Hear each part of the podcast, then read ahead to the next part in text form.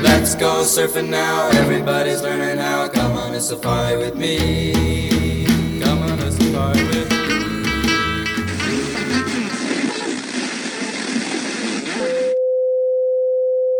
善哉善哉，你们杀气太大，快点放下屠刀，立地成佛。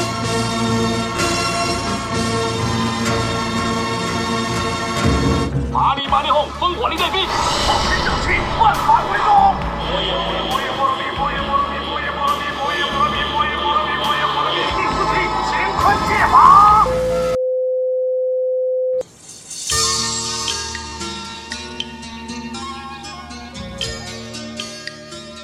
十里平湖霜滿天，循循青絲嗅華年。對月行單空相湖，只羨鴛鴦不羨仙。歡迎光臨衝浪商店，我是阿水。我是诺亚，我是那个朋友，我是隔壁台的大哲，啊，今天我们诗歌开头啊，就已经奠定了我们今天这个阴森的基础。 不是，我觉得很欢乐。 你要知道，就是三个男人看着另外一个男人在这边用不是他家乡话的话在念诗， 这件事情本身就有点羞 耻。羞耻且做作，要不南京话来一遍？ 好了，我觉得你们放过阿水吧。 不是说好你要乾坤借法的吗？哎，但是我上次看了一个专家啊讲说，其实以前的诗歌啊就要用粤语来念。是吗？对，他说唐朝的诗歌其实应该就是那个广东那边的那种。唐朝的官话应该是对讲说是官话是粤语系哎讲道理，就是刚刚水哥念诗的时候，我就想起就是好多年前流行过的网上一个鬼畜素 材，我会假装看风景那个，呃，其实是对的，我跟你讲，应该这样念 表情还不够骚。啊。不过《倩女幽魂》好像背景不是唐朝啊。 对对对，今天我们聊一聊《倩女幽魂》，也是在我们上一期其实就埋下这个伏笔了啊。就《倩女幽魂》，我觉得在我们这代算是一个非常经典吧啊。对，对，英文名也很屌，人家叫 Chinese Ghost Story，、啊、c h i n e s e Ghost Story， 中国鬼，中国鬼故中国事，哎鬼故事 非常好。对我觉得啊，能代表中国鬼故事的，大家第一反应想到《聊斋》嘛。对那《聊斋》里面最重要的两个名篇，一个是画皮，一个就是小倩，哎对吧？对对对啊，提到人鬼情未了的这件事情上，嗯，可能国外人想到的是那个做对对对雕啊，做那个陶，呃做陶做做做雕，了个做雕雕，做雕可还行。桃如果做的对吧，细一点，有点像个雕。 不是主要是看手型的那嗯个贵电台一开始就开车 了，作为中国人来讲的话，我们讲到人鬼情未了，可能第一时间脑海里面就浮现出这首《人散喽》。对，哎，对对对，可能也是随着这个哥哥的早逝啊，对吧？啊，就让我们对这部电影就是越发的怀念了。对，我觉得一部电影能够做到，就是你提到某一个名词，人家脑海里面第一时间就能跳出这部电嗯影，就已经非常成功了。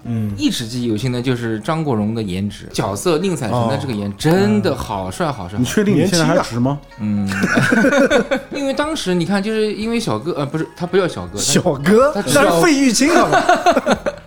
小哥要唱《一剪梅》，对张国荣为什么叫哥哥啊？就是因为《倩女幽魂》里面，就是王祖贤当时在演戏的时候一直称他为哥哥嘛，所以对整个剧组拿这件事开玩笑。有这个哦说法。对原对，来是后来哥哥这个外号这个由来就是就哥哥，哎，哥哥啊，这我个这么死你知道吗？ 哎 没有没有啊，没有啊，跟现在那个 gay gay 是不一样的啊。当时哥哥确实只有他能这么叫，能担当得起，对当对时对对德艺 双馨啊，德艺双馨可还 这行。是好词儿吧？好词儿。嗯， 《倩女幽魂》正传嘛，那就是第一部了，后面有两部，《倩女幽魂》第一部叫《妖魔道嗯，第二人间道。啊人间道对第三部叫道道道。道道道，啊其实妖魔道也不是一个官方的》称呼，对啊对对，而且哎其实很多人可能只看过第一部，后面两部其实都不太一定看过。啊，有可能，有可呃能不是的，是我看过中央几套的这个播放的量啊，嗯就是第二部是播放量最多的。我第一次看的也是第二部，对第二部而且第二部频繁的在播放，第一部和第三部很少你在央视或者说一些官方卫视的那就个是电视上电视上能看到，嗯啊，我觉得可能是因为第二部的喜剧成分多一点， 因为有张学友哎，嘛。张学友，第二部里面内容比较纷杂，那我们今天一步一步来。哦好嘞我们哎先从正传开始讲起啊。嗯这个第一部《倩女幽魂》也提到，就是有妖魔道这个说法嘛，嗯但实际上后来其实大家也是为了配合后面两部的小标题，给第一部起了个叫妖魔道。对但其实正传里面应该是就叫《倩女幽魂》的。对，嗯，哎，第一部是一九八七，八87年啊，我的对天对呐，好早哎，阿水，你出生了吗？你那么纠结我出没出身感， 你是想看我是不是小倩的转世是 吗？ 这小倩有点大， 小倩吧，这一世营养比较好，不可以吗？这也是营养过 剩。哎，你这么一想，八七年我还真的没有出生。八七年我才七岁，才上小学一年级， 小学一一年年级级就不看给这么看不这个健 康的东西，如果一年级看这个片，看完之后会一颤一 哆嗦，那就不太对了。打了个冷战，我感觉第一部啊，就是电影它胶片它是有颜色的，嗯，就是我特别特别喜欢《倩女幽魂》这个三部胶片整个整体的这个颜嗯色，它泛灰蓝，呃，对，其实它泛灰蓝有。点叫青色，哎就是对青出于蓝嘛，哎个就是那种青色感觉特别适合拍拍鬼片嗯片拍鬼片，对哎我觉得第一部、第二部、第三部的色调都不一样。是不一样的，其实是不一样是不一样的。第一部有很多的烟雾，对，第一部其实你刚才讲的很对，就是灰蓝的色调，而且当时的那个美术指导，包括他的这个妆发、衣着，应该是金马奖吧，应该都是获了奖的，这么牛对啊！吧？对，获奖的。但在我看来，我觉得第一部其实还是一个相对青涩的一个状态。从服化这一块来讲的话，嗯其实你看到第二部的时候，服化明显已经提升了一个档次啊第三那不一部样在徐克手上，就是他所有的画面的色彩已经达到了一个极致了。嗯，是第三部才徐克拍的吗？第二部是九一，第三部是九七吧，是吧？我没有记得这么迟，没有这么没有这么迟，应该是隔两年拍一部的，大概是这个节奏。其实三部的那个导演都是陈晓东，但是监制都是徐克。但是第三部其实明显能感觉到徐克的风格越发的浓烈了。嗯，其实，在一九八七年的时候啊，就徐克还不是他的时代。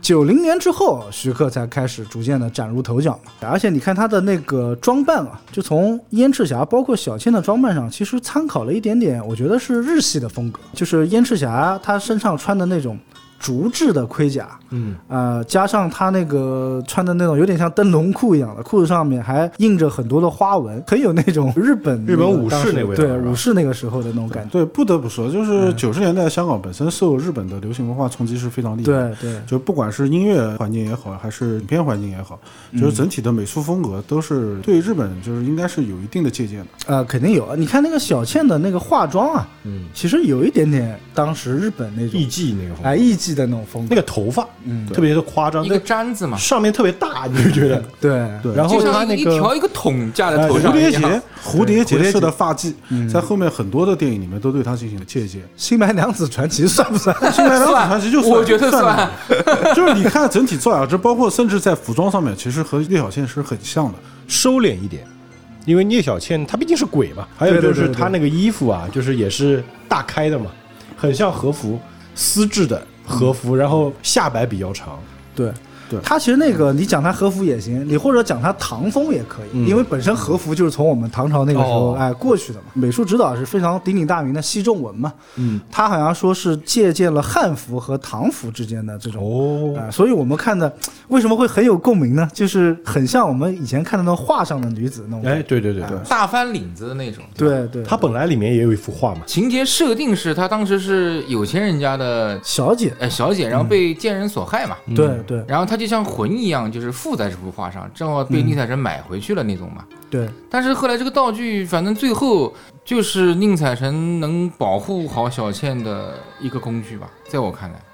但是小倩最后也没有通过这幅画干嘛受到她的保护啊，就感觉这幅画好像只是个线索而已，就没有真正把它用上。嗯就你可以理解这幅画是他们俩感情的一个信物，哎，对，因为第二部里面不是丢了吗？那幅画，它没有什么实质性的物理或者化学作用，它只是为了纪念它，它这个画有一个贯穿始终的这么一个作用。两人在画上提的那首诗嘛，就是我们开头念的那首诗。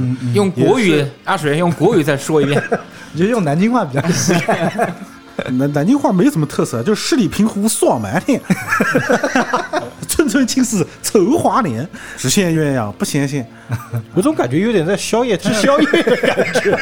突然间就变成然吃后烧烤阿的水喝大了，不羡鸳鸯不羡只羡只羡鸳鸯不嗯羡羡仙仙，，这个是出自哪一句里面啊的？就是这首诗本来在李翰祥的那个版本就已经出现过了。啊，最早的六零年代拍的那个《嗯倩女幽对魂》，那部《倩女幽魂》就已经就第一句“十里平湖霜满天”，它改自的是当代诗人白衣卿相的别思。诗词原句是“十里长亭霜满天，青丝白发渡河年哎，我觉得原剧好像好一点啊，”对，然后最后一句的“只羡鸳鸯不羡仙”改自唐朝的诗人卢照邻的啊，卢照邻对《长安古意》：“得臣比目何辞死，愿做鸳鸯不羡仙。啊。其实后来《仙剑奇侠传》仙三还是仙四的时候，我记得他还把这个最后一句改了，我觉得改了更有韵味，叫“不羡鸳鸯不羡仙”，这级别更高了，感情已经连鸳�鸯都可以不用羡慕”。了。就最后这一句真的是非常的妙，就是很多地方都开始作为引荐，或者说很多人甚至以前的时候都会拿来做签名的。 那我这边想对吐槽一句，其实鸳鸯啊在古代其实主要是指兄弟情，哎呀，这 gay gay 的不是激情吗？ 他没有 gay gay 的情，他就是兄弟情。啊，是吗？对，嗯，就是李白和汪伦 是吧？然后也，然后也不知道为什么就传一传就成为那种就所谓的白头偕老的象征。其实鸳鸯感情并不好，对对对对对，是有这个说法，说鸳鸯其实夫妻关系并不是很但好，是自古鸳鸯都是一对儿啊，就是在我们鸳鸯他们不是一起的，就是好像雌雄鸳�鸯，他对根本不你看到的那一，不会游对在起是兄弟，其中有一个可能变性了。对约定俗成的这么一个小风俗吧，算是啊。对，就这首诗基本上也是可以讲贯穿了一二三三部电影里面的。这幅画还是有一个主题线的。 啊，对，就是一个线索嘛。其实，在第一部里面，我觉得王祖贤演的还比较青涩，哪里青涩了？是色情。 哎，不不不不不，王祖贤推开窗户，风一吹，那个头发啊随着风就是在他脸上波浪似的飘动的时候，对，是个男人心他都会颤一下。嗯，在女鬼系列当中啊，貌美白皙大长腿，啊一定是王祖贤。对，大白腿，加上上面有个铃铛嘛，徐克他们跟昆汀一样，喜欢脚，有练点练足足控啊他，有点我练觉得足。他可能是练腿，昆汀是练足，哦练足练的有点夸张了。嗯，我印象中就是他足部的特写其实有好多，对对对，很多。嗯东方和西方审美的不一样，就是西方审美好像对于女性的审美更多是讲到就是胸臀这种，嗯呃，更直接、更直白的这种描写。东方的话还是要相对隐喻一些的，比方说手臂、小腿，嗯，这对锁样的骨地方、锁骨，然后嗯这种就是很细节的地方。还有洁白的肌肤，嗯，是脖子，是耳根到锁骨这一段的这个细脖。就我们一本正经的在这边聊，几个老色批，妈开玩笑，这这聊这种话题聊的这么的正经，不是，我跟你讲，我哎，我想说两句啊，就是作为一个美术生啊，其实阿水刚才讲的非常非常对，东方美就集中在这几个地方，一个是手指、手、嗯脚踝，嗯，呃，锁骨和耳朵背后的这一小段后颈，就这种半遮半掩的感觉。可能我觉得就是那个年代的绝对领域，嗯，对对对，对吧？嗯会让人引发很多的遐想。对，你就直接说性幻想不就完了？这 个这个词儿节目里可以讲对吧？对就我印象最深刻的场面，就是张国荣和聂小倩激情完了之后，两人在那个亭子里面，啊对嗯他当时聂小倩躺在他怀里，然后但是他一个腿是伸出来的，嗯，白色的腿哇伸出来，然后上面还挂了个铃铛，那个画面我可以截下来当壁纸。 就那个画面的色彩搭配，我觉得非常厉害，既纯又欲， 可以说是可嗯能不太能播啊，但我觉得就是对于这个画面最高的褒奖就是我愿意为他来一发，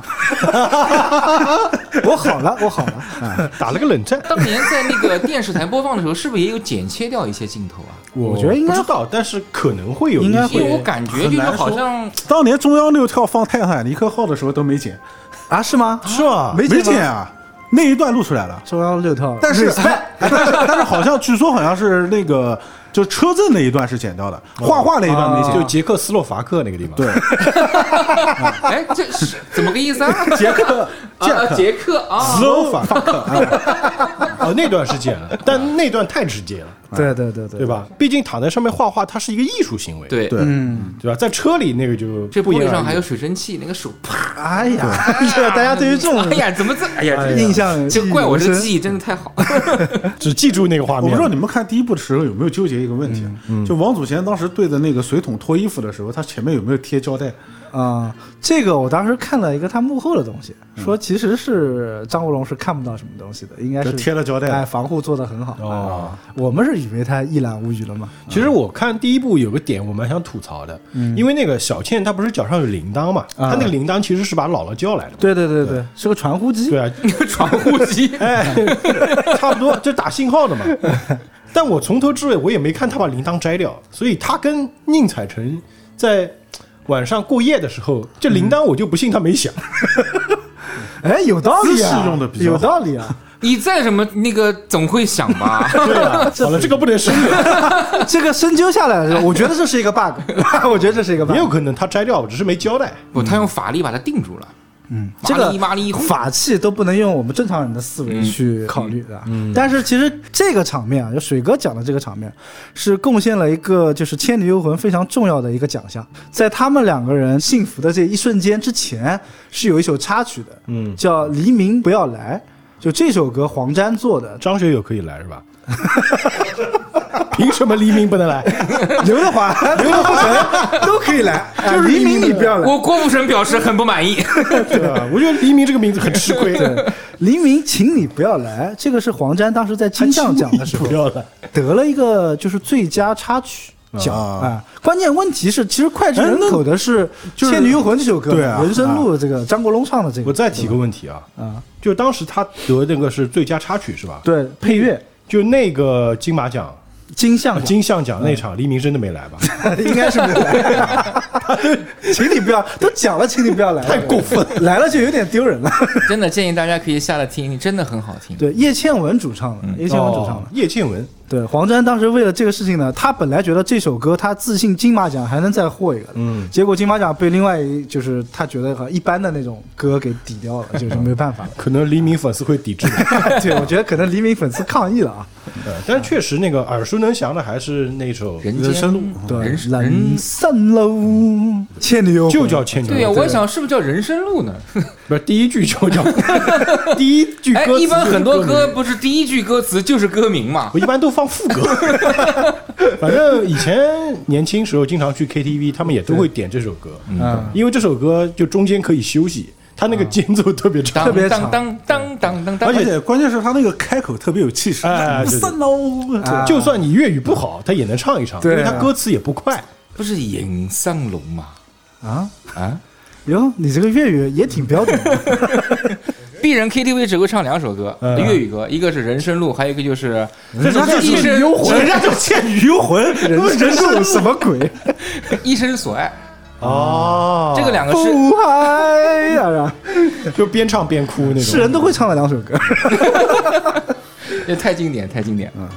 配乐这个真的没得讲，黄沾那个时候在整个香港电影界都是一个主导的地位。我觉得还有一首歌，就虽然不怎么好听啊，嗯就是燕赤霞唱的那道道道是吧？个。对，，道道道是先是张国荣洗澡的时候唱的，洗澡是第二部了，洗澡是第二部，洗澡他已经第学二部燕赤霞哦哦唱哦。对嗯第一部里面是燕赤霞在舞剑，边舞边唱，就是说唱呀，对不对？中国 rap，那个时候的 rap 而且他还是快嘴，对吧？哎，是吴马本人清唱吗？是黄沾自己黄沾，唱的啊黄沾清唱啊 五马唱歌倒不知道怎么样、啊 吴马很难想象，对、啊可以说当时燕赤霞是最早的一批 underground 的这种。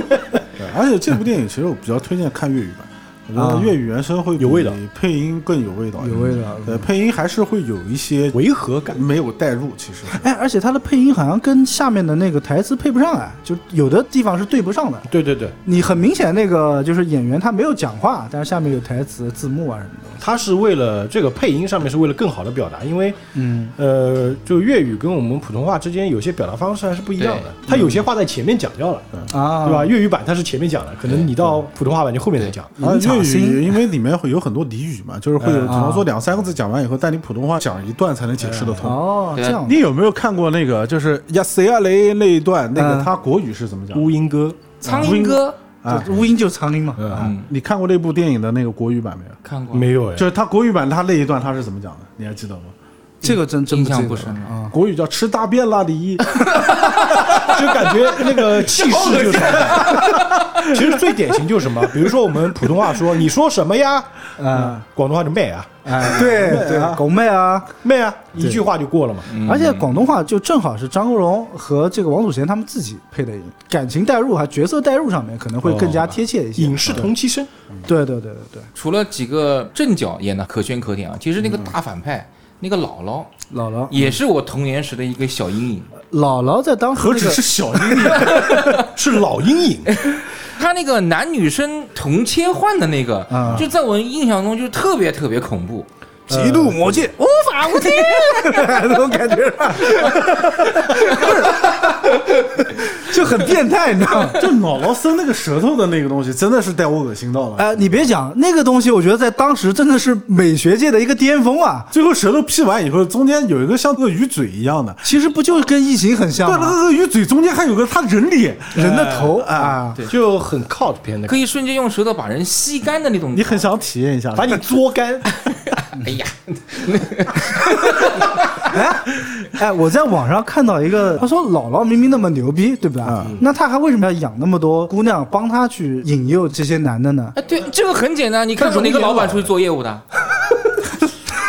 不是，关键问我题这个发疯 关键问题，他不是做业务啊，就是老板是在家收钱嘛。他这个引诱的男生最后是要给姥姥吃的呀，给他吸的呀。嗯男性在就是实更的时候是阳气最盛的时候、啊 然后姥姥趁虚而入然后姥姥在这个时候过来啊，啊把鸡嗅一口啊，哎，你这个解释有点意思啊，你这解释有所点以姥意姥思。喜欢吃的是蛋白质了，就是最新鲜的那个， 大概就是那一个。吃多吃点鸡蛋不好吗？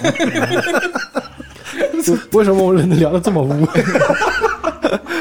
哎，但是我觉得姥姥这个人物的设定本身就是夹杂了这种邪点。是哪个演员那个的？刘兆明嘛，就是你在很多的香港电影上都能看到他。哦对对对然后他基本上演反派演的也是比较多。还有最搞笑的是，我后来因为想做这期节目，查一下他的资料。嗯， 这个人他居然是香港现代舞的开山始祖。 哦，现代舞的开山始祖，当然，他可能个人能力很牛逼啊，但是我觉得他加了这个 title 之后，我看姥姥更加的变态。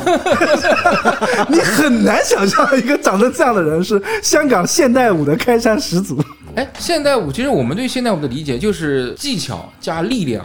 他以前学芭蕾的啊，其实刚刚大爷说那个姥姥是童年阴影嘛，嗯我就发现其实三部里面啊，嗯反派都是这个路数。啊，对对你看第二部里面那个刘巡演的大那法个师，对，普渡四行，普渡祠堂，他也是男性的样子，女人的声音，嗯，对就给人一种就我们有个词叫恐怖谷，啊，就那感觉，就是你觉得这个人看起来像人，说的话那感觉就不像人，扭曲、诡异和违和。对，而且几个反派都是爆汁系的，动不动就爆你一脸的那种， 它里面那个就是一坨一坨的那个东西，真的太恶心了，看的。说是炼乳做的。第二部里面那个口水，都有啊，就是每一部都有那个触手啊，我觉得第一部里面啊，口水那一块，我觉得倒还好。最恶心的是那个僵尸化成的那个东西，哦，哦，那个东西粘液让我觉得最恶就心是的。被太阳一照，然后晒化掉了。对，晒化掉的那个东西是最恶心哎，的。正好你说到那个那个应该算是僵尸是吧？应该算是吃妖嘛，我们吃妖国产的僵尸一晒太阳就化了，那老外的僵尸但他那个跟我们国产那种跳跳僵尸不一样，不一样不是一嗯个概你看念。你讲老外的那种僵尸，你要讲《生化危机》的那种僵尸，那个叫丧尸，那个叫丧尸。 对对老外那个是病毒这个是导致的，我们这个是死了很久之后哦炸导致的，啊邪魔，正好你提到，我就想讲一下。我看第一部，因为它是八七年嘛，我知道那个八几年有那个《终结者》第一部，啊有《异形》、嗯机械战警》，都是那个时候的嘛。所以当时我看的时候，我就特别有那个年代的感觉，因为它用的是定格， 定啊，对，定格动画，不管它是用这个塑胶也好，用木头也好，用机械也好，嗯。或者用那个泥塑那种东西做的粘土哎粘粘土土，粘土它都是那种一格一格拍的，所以就特别有年代感。我记得就是几个鬼要爬梯子，对对啊对。 我当时因为我没看过第一部的时候，我在想宁采臣他倒霉 了，结果他就做了一点喜剧效果。这种喜剧效果其实非常有那种默片时代的那种喜剧风格，嗯嗯，对对对，就是其实他在危险当中，只是他意识不到。对然后不经意的举动让这些危险并没有发生，反而让那些鬼摔摔到下面去了。对而且什么要抓他，总是那种差那么一点点，差那么一到。抓他后面那个屁股衣服，他自己都不知道。哎，对对对，嗯其实这种感觉蛮扣人心弦的。其实啊，对对对对就是总是在吊你的那个心，让你觉得哎呀，他是不是要倒霉了？当你那个宁采臣开窗透过那么一小束阳光的时候，会觉得那阳光特别的亮，前面其实一直很昏暗，又感觉那一小束阳光是给你带来希望的。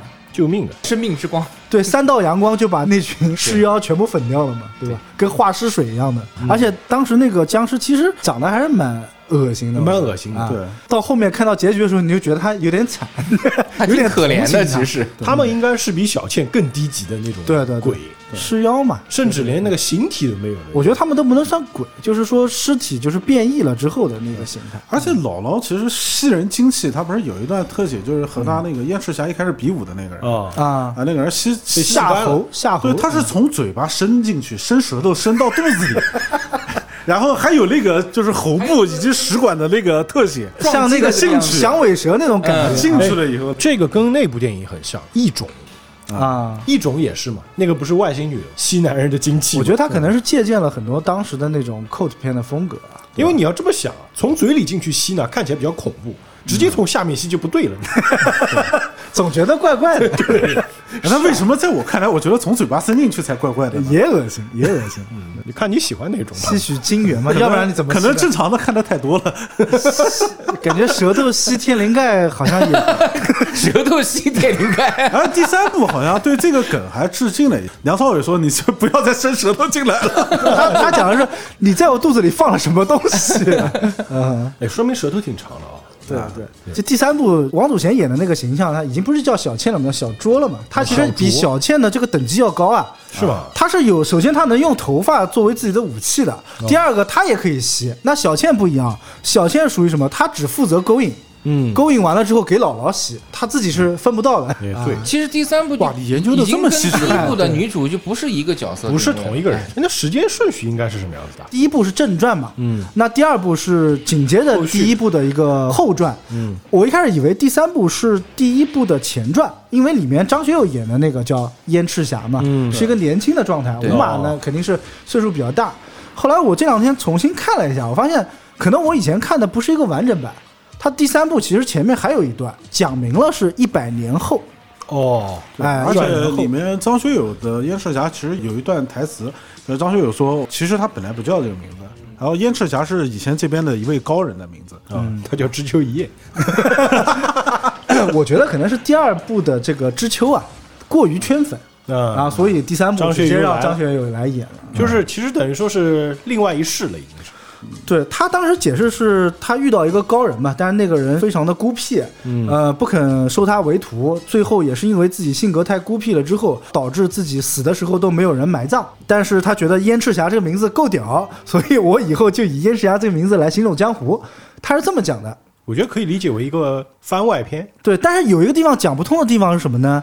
他既然讲了燕赤霞不肯收他为徒，对吧？但他又会他用的招数却是天地无敌乾坤剑法。这个对偷学这个概念自古都有嘛，对不对？也许这个燕赤霞本人就是这个老师傅，说我不教你，我不教你，我不教你。但是他在练功的时候，他故意他把招式放给傲你，娇是吧？哎，看你的悟性，对不对对？，既然讲到燕赤霞啊，我就多讲两句啊。后两部其实跟第一部呢，真的在成就上面是没有办法比的。嗯，啊、第一部可以说是获奖无数吧，金像和金马都获得了很好的那个奖项，但是可惜了，没有获得最佳影片和男女主角啊、但是就获了一个最佳男配，好像是金像奖最佳男配是男啊、配金是马奖，五马是吗？哎、五马的燕赤霞，对，哎，很可惜啊，就是王祖贤和张国荣居然都没有获奖。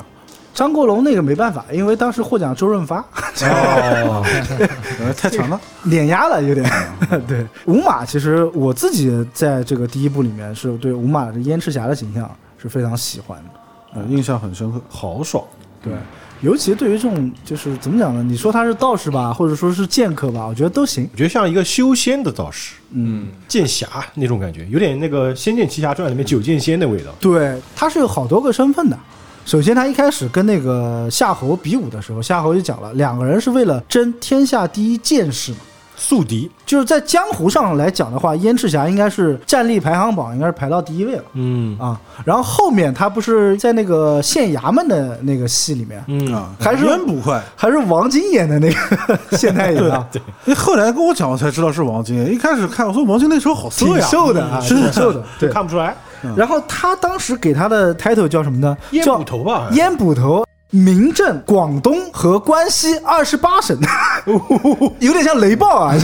高手，高手，高高手啊！哦，他那个大胡子跟他很像，对啊，也就是说他在官方认证中也是排名战斗力第一的嗯，啊。然后后面那个喊他的时候又用道长来称呼他嗯嘛，对吧？他是斜杠青年呀。 斜杠， 很斜杠了已经。对呀，啊，你讲他武力值的话，应该已经是天下第一了嗯啊。在他那个世界观里，应该就是到头了。对，到头了，就让我想到什么，就是《唐传奇》里面，唐代不是很流行写那种传奇故事嘛？啊嗯对唐传奇》描写到有一种职业叫做剑仙哦，啊，剑仙的下面一级叫剑客啊，就两个分级啊，哦 一个一个剑客，一 个还没剑仙分那么细。啊，没什么剑圣、剑豪之类的， 剑圣剑侠这个不存在啊，不存在剑。圣剑豪一般是日本的，日本的，对对对对。剑客什么意思呢？其实他的目的不是为了就练剑，他的目的是为了修仙。但是你要修仙的话，那你肯定要远离尘世嘛，你要一尘不染嘛，对吧？不染红尘。那你跑到那种就是偏僻的幽谷里面，势必会碰到什么蛇虫鼠蚁啊，这些猛兽啊、鬼怪啊这些东西，你要护身是吧？你就必须要护身。嗯对，这种修仙的人往往就是会练剑术。之前讲封神的时候，就是嗯你像阐教那些人出去打架也是很能打，打架是第一步，就最起码你要降服人 类，主要是剑看起来好看。你说你练个什么棍术，看起来总觉得没有那么屌。那个双截棍就感觉练棍术一般是武僧，啊，对，对然吧？后或者你练个什么大砍刀，一般是反派。那燕赤霞的剑可是大剑啊，你对大剑 似乎颇有了 解，嗯讲句实在话，我们大多数在这个影视剧里面看到剑都是那种细细的剑，对呀就中国剑。啊嗯，其实那个剑讲道理是不能劈的，对吧？但这个地方就是唐传奇跟这个电影里面表现的不一样的地方了。那我觉得他这个大剑主要是为了美术设定吧，让你看起来过好看一瘾点啊。对，你扛的剑越大，那么看起来越屌嘛。对吧它后面那个剑鞘就很大呀，对哎，但是使用剑鞘用法宝的时候，飞出来的剑是就是那个细细的，小小的。哎，细细他第一小小部里面剑鞘没用到啊，他是到了第二部的时候，他才能从那个剑匣里面飞出好多支剑，万有箭点像飞仙万剑诀那种感觉。第一部那个特技钱没给够，嗯 没想到就是还能这样子 玩，是吧？ 呃，第二部的时候《仙剑》还没出吧？我记得。对，第三部的时候，那个剑匣已经可以当宝甲穿嗯了。哦，那这么说，我对觉的得《仙剑奇侠传》里面那个游戏里面那个万剑诀用的就是燕赤霞这种。对，那个大剑侠还有部电影，我觉得还蛮像。当时他一放的时候，我当时我心里就笑了，就那个锦衣卫。嗯他那个东厂多是少把刀对吧？好十多三把种刀工具往身上一背，我说哟，这不是燕赤霞的装备吗？对对对，其实剑匣这个东西也是很有说法的，我嗯待会儿再讲啊。就是讲到这个剑的那个设定的话，其实，在《唐传奇》里面，剑仙的设定，它的最高境界应该叫做缩剑成丸，就什么意思呢？就是一种用气啊凝聚成一个光团，像一个小小小珠子、球小嗯球一样的，嗯，光团一下子暴涨，就变成一个几寸的一个小剑就飞出去，哦有点像什么啊？有点像 《幽游白书》里面的 桑园，啊，桑园会飞刀 吗？桑园会啊，哎，桑园也是凭空捏出一把剑来嘛。桑园有一招就是打出那种飞剑，就飞刀，啊对，而且是散弹，但是这招用的不多。我说好像没印象。哎你可以理解是灵丸和桑园次元刀的这个结合体。而且桑园还有一招就是那个剑是可以隔空砍人的，对对呃，游戏里面可以下上 A，对，上对 这个撒出去三个是下下 A，都会有放的的，呃会用会用。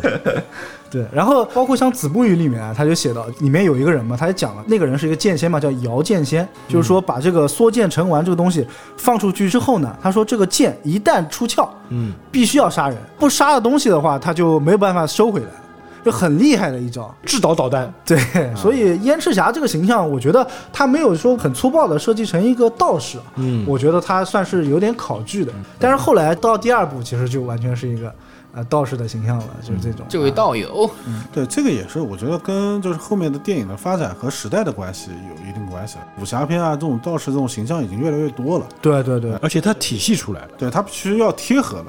对，第一部的时候看的时候啊，就觉得这个背景设置也非常的到位，是在描述了一个就很混乱和无序的一个世界。哎对，不像是一个正常的世界，就大家都不知道在干嘛。就是有点像那种兵荒马乱，但是你又看不到兵，就很奇怪。 对，每个人都为了挣钱一，开始就是我以前对这个世界观不是特别了解的时候，我一直以为嗯宁财神他是一个书生，但后来才发现他是个要债的。 对，他是个要债要债的对，他收债的。隐约感觉有点不对。那个年头放播的都是这么文讲明道的，理，那个年头你先生这个尊荣，你要得到 债，就是派他出去要债那家店已经不 在了，所以可见当年要个债，啊这个债能不能要回来，你根本就不指望。嗯呃，哎，他当时要在在那个饭店里面吃的那碗面里面那个肉是马肉还是在案板上面放的 是个人腿啊，那个是个黑店，他不是看到一只狗叼了一只手，是那个人抱了一个大腿？但我一直在想，这抱的是个什么东西？是他的马也被杀掉了，他的马也被杀掉哦了，但是那家店里面熬汤的里面有 头骨，所以他整个这个美学设计其实是有点这种非常的邪点。对，非常 cult 片和 B 级片的味道。对，其实三部的背景是一样的嘛。第一部当时出来的时候，其实我比较惊艳的就是他们的这个扮相上，一眼就能看出谁大概是一个什么样的性格。嗯，啊，比如说宁采臣，他就是一个就是很单纯，书生，呃，有点书生气的那种。虽然他做的是放播的事 啊，愣头青嗯年，愣头青，对，然后就是涉世未深那种感觉，对吧？有点像就是出去要债的，刚入行的。对，刚入行的那种感觉。为什么我就想到了《喜剧之王》？哎，我也想到了《喜剧之王》， 戴个眼镜，嗯然后去要债的角色，弹人家鸡鸡 的，嗯谈那个小朋友的嘛。哥哥演的这个宁采臣啊，在我看来，如果是一个妖怪，我想吸他的精元，都感觉他特别纯。有点舍不得是 吧？哎，我已经不敢下口， 也不想下口，想把玩一段时间。 把越想越不对头了。我越看着越像姥姥，我 靠！你说什么？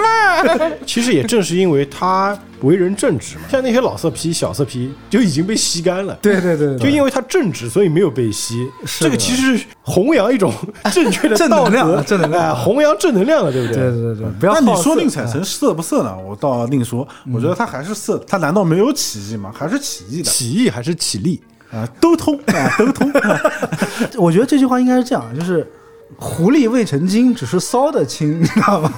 你要是面对王祖贤这样的，再柳下惠你也扛不住呀。不是，自古书生还是多好色的，书中自有颜如玉，对不对？他没有书，他只有账本。他虽然是放播的，肯定是有文化的放播人啊对他都能捏造账本，账本而且他是会写诗的人而且他随身带砚台和毛笔的 呀。啊，对对对，所以他就是一个高端的知识类的有文化的放播啊人。还具有高端的造假技术，哎，对，如果是在香港的帮派里面，这个定位叫做白纸扇。 啊、如果看过《古惑仔》，里面有个叫陈耀的、 啊、耀哥啊，就是这种级别的啊就综合性人才。啊。只不过可能当时他们那个帮派没落了，对吧？那就没办法， 然后把他洗清了啊。然后讲到小倩的话，我觉得其实，在第一个里面，我觉得王祖贤其实演技上面啊略带青涩，但是他这种青涩呢，反而衬托了就是小倩那种，就是有点被逼的感觉啊。嗯我觉得是反而激发了你内心的兽欲吧。啊，这倒不存在，这倒不写存作在。授予，念作保护语。当年徐克挑中王祖贤，可能也是慧眼识珠啊。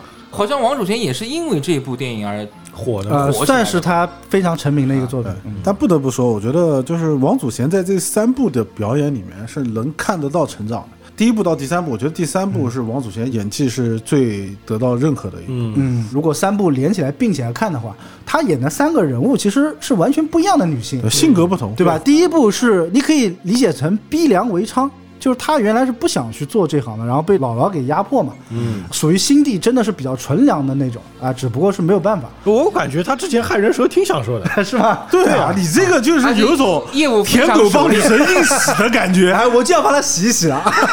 啊，那第二部的话，你他就不是鬼了，对吧？他是一个大家闺秀，其实是他这个演的是一个中大官后代，的忠良之叫清之后嘛，对，就比较秀外慧中的那种感觉。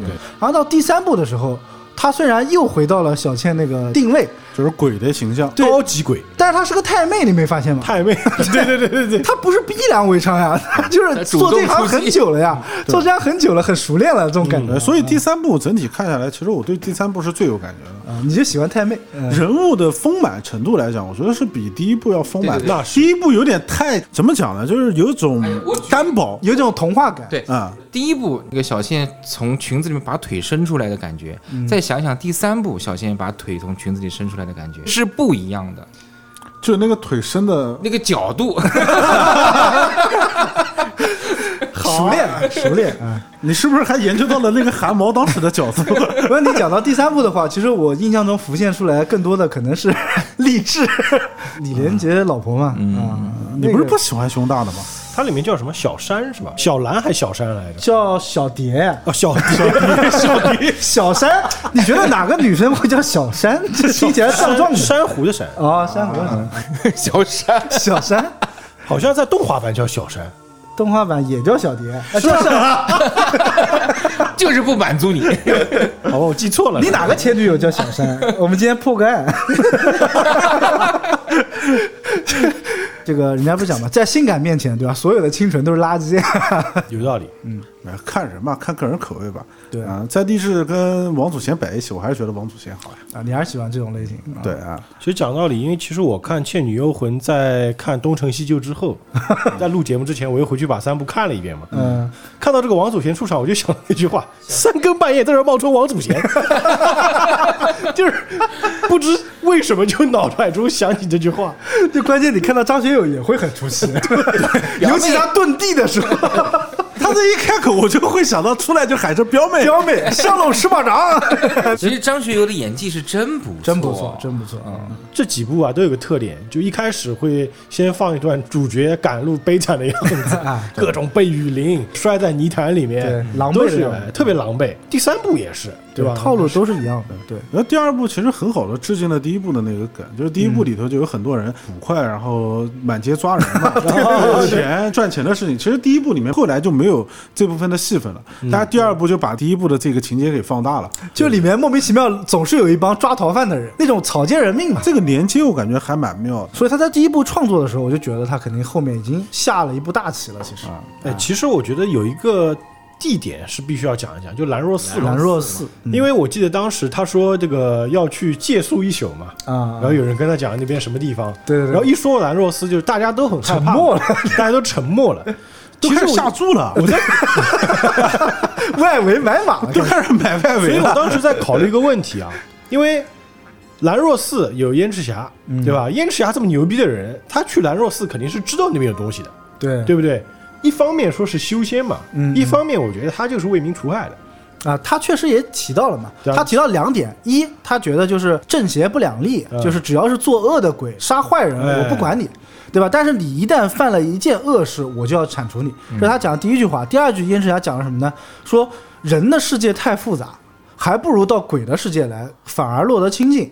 他说鬼呢，就是善恶你一眼就能看穿，人的话就感觉这个太烦了。所以他一开始燕赤霞的状态是什么呢？我不愿意去跟你这些世俗的人去接触。说白了，燕赤霞可能就是社恐，哎，其实是有一点他就觉得得人太烦，要回到我们讲说修仙这个事情上啊，修仙本身就要离开红尘的嘛，你不要去管这些官场啊、这些社会的这些事情的。毕竟去兰若寺还有美女看呢。对啊，每天鬼又弄不死 他，哎啊，每天喊两个鬼过来跳跳舞也好。哎，对了，老老身边不是有很多那种秃的，童子嗯，然后有两个啾啾的那种童子形象啊，因为还有动画版嘛，啊动画版里那个还挺可爱的。对对对但是在第三部里面，童子形象就给人特别恶心和邪典诡异的感觉。很诡异，很诡异。对，就是秃的，再弄两个啾啾那个童子的作用就是为了给老老补充营养的。啊，就后来老老受伤了嘛，就是靠那个吸童子养了一群人参果，啊。嗯对，这个我觉得这个理解很好。你的形容比我高级些，我一开始想的是就是一群小蝌蚪，而且 那些那些童子啊，就是那些童子也难辨性别，童子，但又感觉是女的，围着那个十方，然后发出一些鬼鬼祟祟的声音，就是那发个出摇奇头怪晃的脑，就就是笑的时候，哎呀，这个不寒而邪栗。典呀，就是邪典很。瘆人，就是一般人家丧葬的时候会有那种脸上画的嗯对对，对红脸蛋的那种，像年画上的宝宝啊呃，对对对，是？吧？但是年画上那个宝宝长到成人大小，你觉得很 诡异？就很违和，你知道吗？对啊像我这种一个感觉嗯两个我能接受，妈屌一群，我靠，这个就跟地狱来的小鬼似的。对啊，就一群小孩围着你叫爸爸，你就害怕极 了。所以 那是该害怕。你不应该害怕 吗？哈哈这种美学设定，我觉得是贯穿的。你像第一部里面那个黑山老妖设计的，我哎觉得挺有意思。对，，那个黑山老妖是我觉得最惊艳的，是的，是的。而且他一开始那个就是骷髅将军那个形象，有点像日本人啊，丰臣秀吉。他那后面不是有那种像太阳散发吱吱呀呀的出来那嗯种头盔嘛？然后结果战袍一打开，里面全是人头。而且每个人都是有表情的。对，放在现在来讲的话，在插画界， 我觉得都算是首屈一指。八七年这种电影的效果特效，我觉得已经比现在好多电影啊，可能都超做的不差的，真不其实差做的不差。因为那个时候它没有 CG 特效，嗯没有三 D，对，所以你都是道具做出来的，道具都是手工的呀，所以真实感很强啊。所以你放到可能就中间那个年代，三 D 技术刚出嗯来，CG 刚出来的时候，你几毛钱特，特效是吧？ 就是你觉得那个 CG 就特别 low，对吧？嗯，所以你还不如看那种真实道具做的，就像我们看那个特摄片，对对它的对，道具做的细节特别多啊。其实有点像特摄片的感觉对啊，我记得之前那个安野秀明不是拍那个《真哥斯拉》，嗯啊，真哥斯拉，他就是用的皮套嘛。你再去跟那种 CG 技术做出来的感觉比，你确实还是觉得皮套真实感更强嗯。嗯，是的，嗯，肉的质感能做出哎，对对这三部电影特效公司都是徐克自己的工作室，来啊，是他自己的对是吧徐克自己成立了一个就是徐克特效工作室，乔治·卢卡斯一个路数。哎，其实当时香港很多都是在模仿好莱坞的那种感觉嘛，就像刚才你讲的，那个时候《异形》《终结者》什么东西都出来了，嗯，对，多多少少肯定是有借鉴的。有借鉴。对其实陈晓东其实现在可能知道的人真的不多了，不多了大家一提徐克，其实大家都明白，那个时候徐克做监制啊，监制就是咱们国家一般导演制会比较多，嗯就是主要是看导演嘛。那当然有的导演混得好的，他也会去做监制，但好莱坞都是监制啊，就是监制制度，谁是监制谁说了算，监制应该是权力在片场当中最大的吧？那搞钱的嘛。制片是吧？其实哦监制要比制片的那个权力还要更大一些，啊所以很多的这个想法啊，就是徐老怪，我觉得会占据一个非常大的一个主导嗯啊。第一部我觉得剧情其实大家应该都比较熟悉了，就是一个标准版的《倩女幽魂》的，对吧？最这后么一个打姥剧情啊姥，打完姥姥打黑山老妖，书生遇到了女鬼，然后又遇到了道士，最后三个人合力把这个姥姥干掉了，这么讲。而且当时啊，据说这个编剧嘛，编剧当时好像也拿了一个奖的啊，也金马金像记不得了。当时那个编剧说，一开始的时候不大了解，可能香港人不怎么看这种志怪类的小说啊，就他不大了解这个感觉应该怎么拿捏。然后徐克啊，陈晓东就跟他讲说，你就这么想，一个老鸨 带着一群确实是，确实哎是。带着一群姑娘啊，就这个感觉，嗯啊，所以后来就有了这个《倩女幽其魂》。实《倩女幽魂》第一部是一九六几年拍的六。零年李翰强版哎李本，翰祥版本的，那个太有老。那个作为蓝本，可能后面改编起来也相对更容易被别人接受。我突然想问问，原著的故事跟第一部是完全一样吗？其实你要讲李翰祥那个版本，就正好承接了大周的这个问题啊。原著跟李翰祥那个版本是比较贴切的。有什么区别吗？宁采臣这个形象啊，就他不是一个放波的，但是他是一个书生，绝对不是那种愣头青。在当时呢，他其实已经是有老婆的，有妻子的嚯，啊，要进京赶考。标准法嗯展，这个宁采臣原著的设定什么呢？叫做平生不二色，意思就是说我只有我老婆一个人，只爱老婆一我个。不会嗯看任何女人多一眼的。哦，六零年李翰祥那个版本里面那个书生啊，看起来啊，用南京话讲非常恩真，就是一本正经的感觉，哦应该是那种健美。有点大义凛然那种感嗯觉，柳下惠的那种感觉啊，所以跟那个张国荣那种青涩感是不一样的。嗯啊，原著剧情我大概讲一下，啊，其实它里面有很多的点是跟这个《倩女幽魂》是不一样的。宁采臣这个书生呢，当时是到了浙江金华的，火腿不错。对，金华这个地方我待会儿再讲，其实是有梗的。嗯啊，原剧叫做《至北郭，卸妆兰洛》，什么意思呢？就是说到了金华的这个北城这个地方，然后在兰洛其实指的就是寺庙的意思，哦，在一个寺庙里面，就是把自己行李放下来了嘛，就是这么一句话。北郭就是北城嘛，只是在电影里面成了郭北县。对，然后啊电影里面就叫做郭北县的兰若 寺。嗯，其实兰若指的就是一个寺庙的意思，哦它并不是这个寺庙的名字、啊，就很搞笑。城里面的住店的价格太高了，然后他又觉得这个寺庙里面的风景景色很好，又没有人打理，所以他就在这个寺庙里面住下来了。原生态。对，住下来之后呢，晚上就碰到了这个燕赤霞，而且当时燕赤霞的这个形象呢，既不是道士，也不是剑客，叫做士人，士农工商的这个士士士士人其实就是一个就也书是生个公子哥，也是个书生啊。宁采臣觉得燕赤霞跟他一样是来进京赶考的，同行对。啊应该也不是那种大胡子形象。对，应该不是的。然后两个人呢都在这个寺庙里面住下了，两个不同的房间。嗯，到晚上的时候呢，这个宁采臣就听到墙根边上啊有两个妇女在聊天，一个就是老老，嗯，但是不是我们想象的那个特别厉害老，就是一个老太。嗯，然后另外一个是四十岁上下的这么一个中年妇女，两个人在讨论什么事儿呢？就说小倩怎么还不来？中年妇女就有点像告状那种感觉嘛，就跟这个老老讲说，肯定是这个。她太骄傲了，不愿意来嘛，不愿接客，嗯哎，啊太最骄近傲业了，务做的太好 了，对，老老就帮这个小倩去开脱。正讲到这个时候，小倩来了，然后就形容是一个很漂亮的女子，对吧？嗯然后老老还说了一句话，说：“哎，我们真是不能背着人讲坏话呀！”啊，那讲到这边，其实老老的戏份就没有了。老老说，哎，白天不能说人，晚上不能说鬼。 小静来了，对，也就是说，宁采臣听完强根这一段，他就回去睡了。嗯到晚上的时候，突然间发现门开了，就小倩站在门口，就我们电影里面看到这一段。嗯，小倩勾引他，跟那个宁采臣的反应是完全不一样的，跟那个电影中是完全不一样的。原著中 是直接把他呵斥出去了。哦，滚，滚，他讲的是你不怕人讲，我还怕人家在背后我小是小有的价值的人，对啊，直接把他给拒绝了。拒绝之后，小倩还做了一件事，在他床上呢扔了一锭金子，哦，意思是，哎，你不搞我可 以，金子你要了吧？你要么贪财，要么贪色，你总得选一哎样。嗯这两个那也比较熟嘛，财 要么你财色兼收，对吧？然后又被这个宁采臣给骂走了，是这么一件事情。骂走的同时，是是不是要把金子扔出去啊？呃，金子就给他了嘛，还给他了，很正直的这么一个人。如果是阿水的话，一定是把金子拿起来砸在他的头上。我全都要。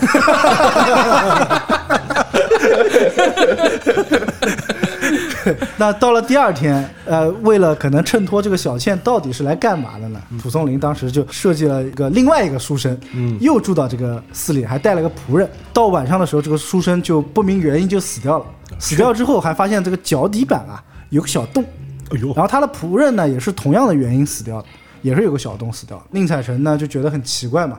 第二天的晚上，小倩又过来找他了，他还讲我十八岁什么就夭折啦，然后在这个地方呢也是受人所迫，但是他讲的不是老老了，这个原著里面大 boss 是个夜叉，嗯，啊是个夜夜叉叉不，在海里嘛？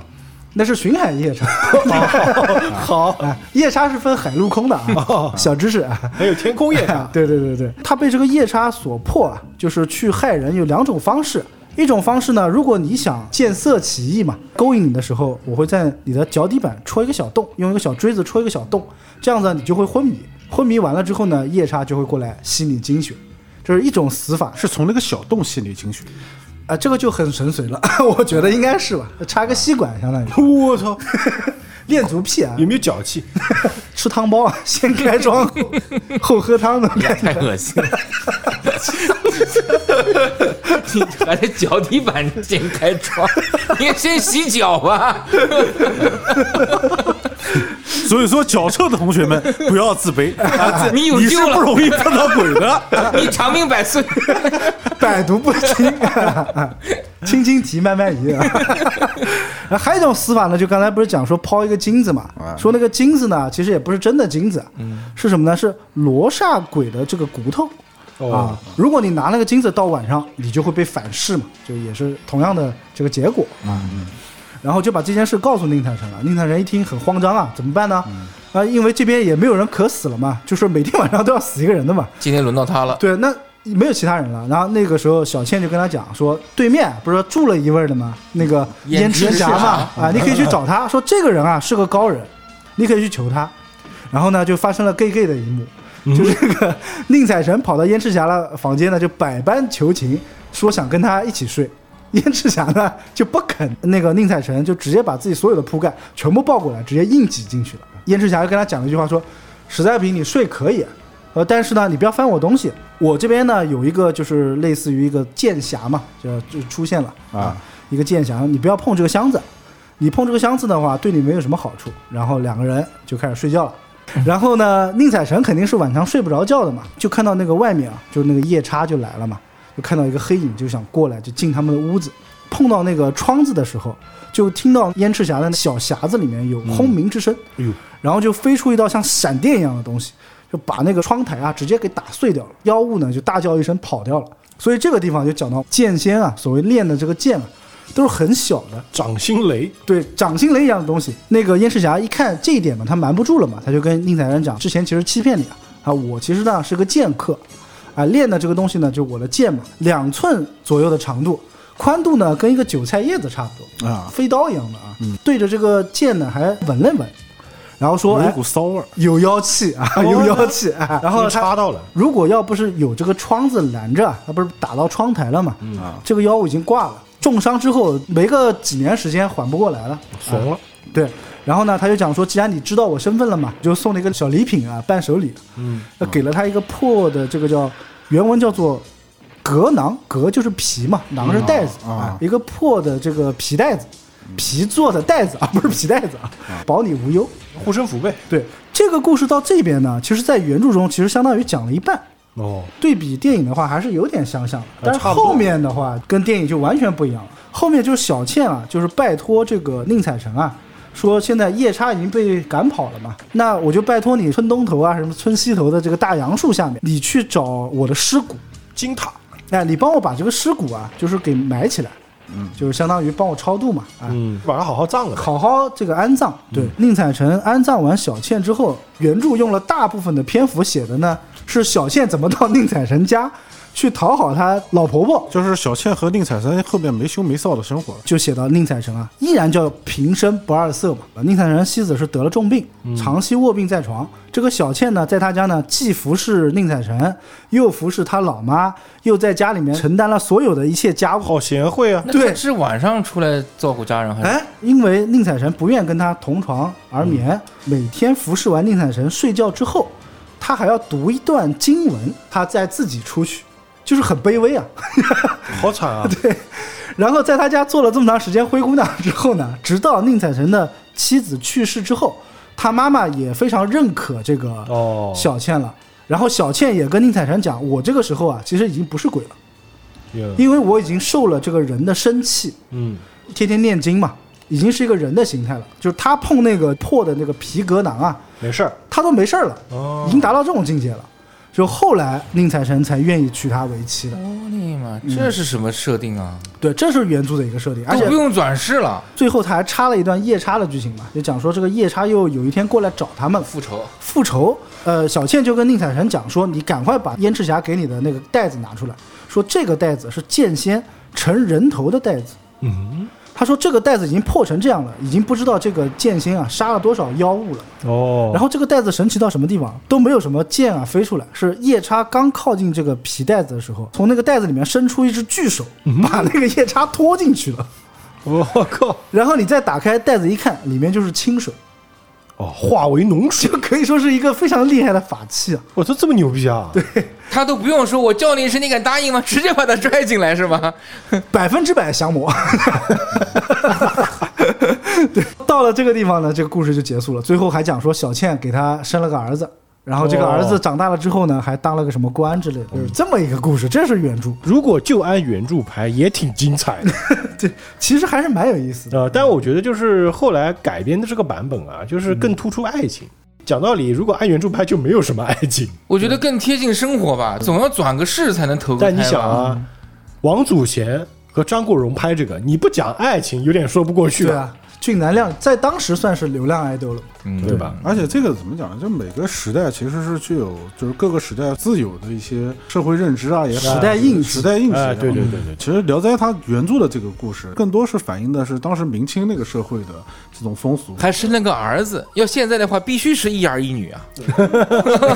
故事里面还有描写，他母亲其实不喜欢小倩，是觉得就小倩没有办法是鬼，没有办法对对对生育对，啊，就是其实母亲就很不喜欢她。有提到。这些。然后最后小倩生了儿子，儿子其实考取功名以后，就等于儿子光宗耀祖以后，才带着母亲的地位提升。嗯，啊，这个其实是反映了当时的这种社会，嗯但你现在可能现在肯定不能这么拍了。对，你就拍电影，你就肯定不能把这套东西再拍进嗯来。其实你看啊，就当年那个时代，这真的是比较封建了。光宗耀祖对嗯就是因为儿子嘛女。人是凭借生育这个事情，提升自己 的那个地年代位。如果不能生，在家就是个佣人。对，其实他有大段的篇幅是讲了，就是宁采臣的妈妈怎么对待这个自己的这个儿媳妇，也可以讲是女性权益的一个觉醒。这么高。没有，在这部电影里面，你看最开始就聂小倩对宁采臣是一个保护者的态度。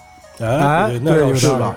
就她不是一个弱女子的状态，嗯，然后且是一个刚毅的女子。就我爱上宁采臣了，我就要不惜和姥姥对抗。对吧哎她其实是一个反映了一个女性，正好就是八十年代末九十年代初这种女性权益觉醒的这么一个状况。哎，有道理。新的自由女性，对，而且你对仔细想的话，其实，在设定里面好像弱的应该是宁采臣，哎，对对对，因为她没法术嘛。弱的、做坏事的、死掉的、干嘛的，都是男性角色。啊啊，对对对对对，反过来了。东西方的这种文化对比，嗯，在西方这种文艺作品里面，感觉就女性和男性的这种关系啊，就那你们决斗，决斗赢的那个人跟我在一起，啊，啊对对对，是？吧？哪怕强到像埃及艳后、什么叶卡捷琳娜那 种，你也不会存在一个什么保护者的态度。但东方女性不一样，东嗯国方外女能性想到的可能也就圣女贞德了。对，东方女性还是有这种，就是所谓我们讲更多就是母性光辉的印记出来。嗯你看她对宁采臣这种保护，其实还是出于母性的。包括嗯你看《新白娘子传奇》呃，我觉得《新白娘子传奇》更像是母性的那种光辉。最终解救她的并不是许仙，嗯，解救他的是他的儿子，他儿子考取了功名以后来解救了他。是的，沉香救母，最后是沉香，也是儿子。嗯，所以当时青蛇其实反映的就是这么一点嗯嘛，直接是把南玄这个事情给抨击掉了。嗯啊，就能看到这么深意啊，就可见对王啊祖差贤得的喜远，爱差。得远。阿水看得很透了。对，阿水一般在我们节目中都是扛起女权大 旗的，女泉水这个名号不是白得的我们能活到现在， 都靠阿水功不可 没，功不可没。我再补充一个小插曲啊，嗯刚才讲到这个设定是放在浙江金华嘛，啊，嗯这个如果说大家看志怪小说比较多的话，查一下这个地方，浙江金华嗯是专门出妖异的一个地方。哦，因为死的猪太多了。这倒不 是，金华最有名的叫金华猫。说这个猫啊，你只要养它三年之后，它就可以什么吸收日月之精华，啊然后可以来报恩是吧？呃，不是报恩， 去害啊人。晚上的时候遇到男的呢变美女，遇到女的呢变俊嗯变帅哦男，然后去诱骗他人，还可以什么在你家的那个水缸，以前不是都是水缸喝水啊啊啊，在你家水缸里面尿尿，你喝了他尿尿的这个水啊，你就看不到他的这个形态了，并且你就会得瘟疫。啊哎呦，金华这个地方是经常会出这种妖异的地方啊，我也不知道为什么啊。如果有金华的朋友， 可以啊告诉我们一下，解答 确一下定金华的朋友不想 打死你不存在不存在。我觉得这个地方很有魅力，很有魅力啊。啊，就很想被那个猫霍霍一下。就是第一部的剧情跟原著啊，其实是做了一定的改编嘛，啊，并且改编的很好，还得了这个最佳改编奖。你要说第二部就是完全自编了吧？我觉得一方面是这个《倩女幽魂》获得了很大的成功嗯啊，第二部其实据说一开始是想找那个梁家辉来演，啊，可能因为大家对王祖贤、对张国荣的呼声过于之高啊，嗯然后又把这个原班人马哎放进来了。啊，你想燕赤霞出来的那一瞬间，就是致敬了一下，致敬啊，直到最后才出来。第二部我比较想吐槽的是诸葛卧 龙，朱国荣，你还知道谁演的？常坤啊常大人，对对对对对对对，但关键是真的很吐槽呀。那诸葛卧龙，我们都知道是诸葛 亮呀，对吧？你放到这个年代来，这个有点怪了啊。他还有个设定呢，说他写书啊。啊什么写什么书，然 后就被反对。写游记是泄露国家机密，然后写历史是借古讽今， 就是什么写兵法是策动谋反。然后说我只要写一个书就要 被骂。这个电影里面那个诸葛卧龙先生其实就是个工具人，对对对对对吧？他就是把宁采臣送出去的那个。而且他设定了一个背景嘛，就是当时朝纲混乱嘛。他为什么被抓进去诸葛卧龙，就是因为他帮那个傅天仇写传记嘛。啊嗯，就是第二部里面隐喻太多了，啊就是不太方便 讲。有兴趣可以到网上搜一搜。自己看去，自己看嗯自己看我们不讨论这个。第二部里面，我觉得最喜欢的角色确实就是那个知秋一夜，啊，这就一就页特别搞笑的一个人。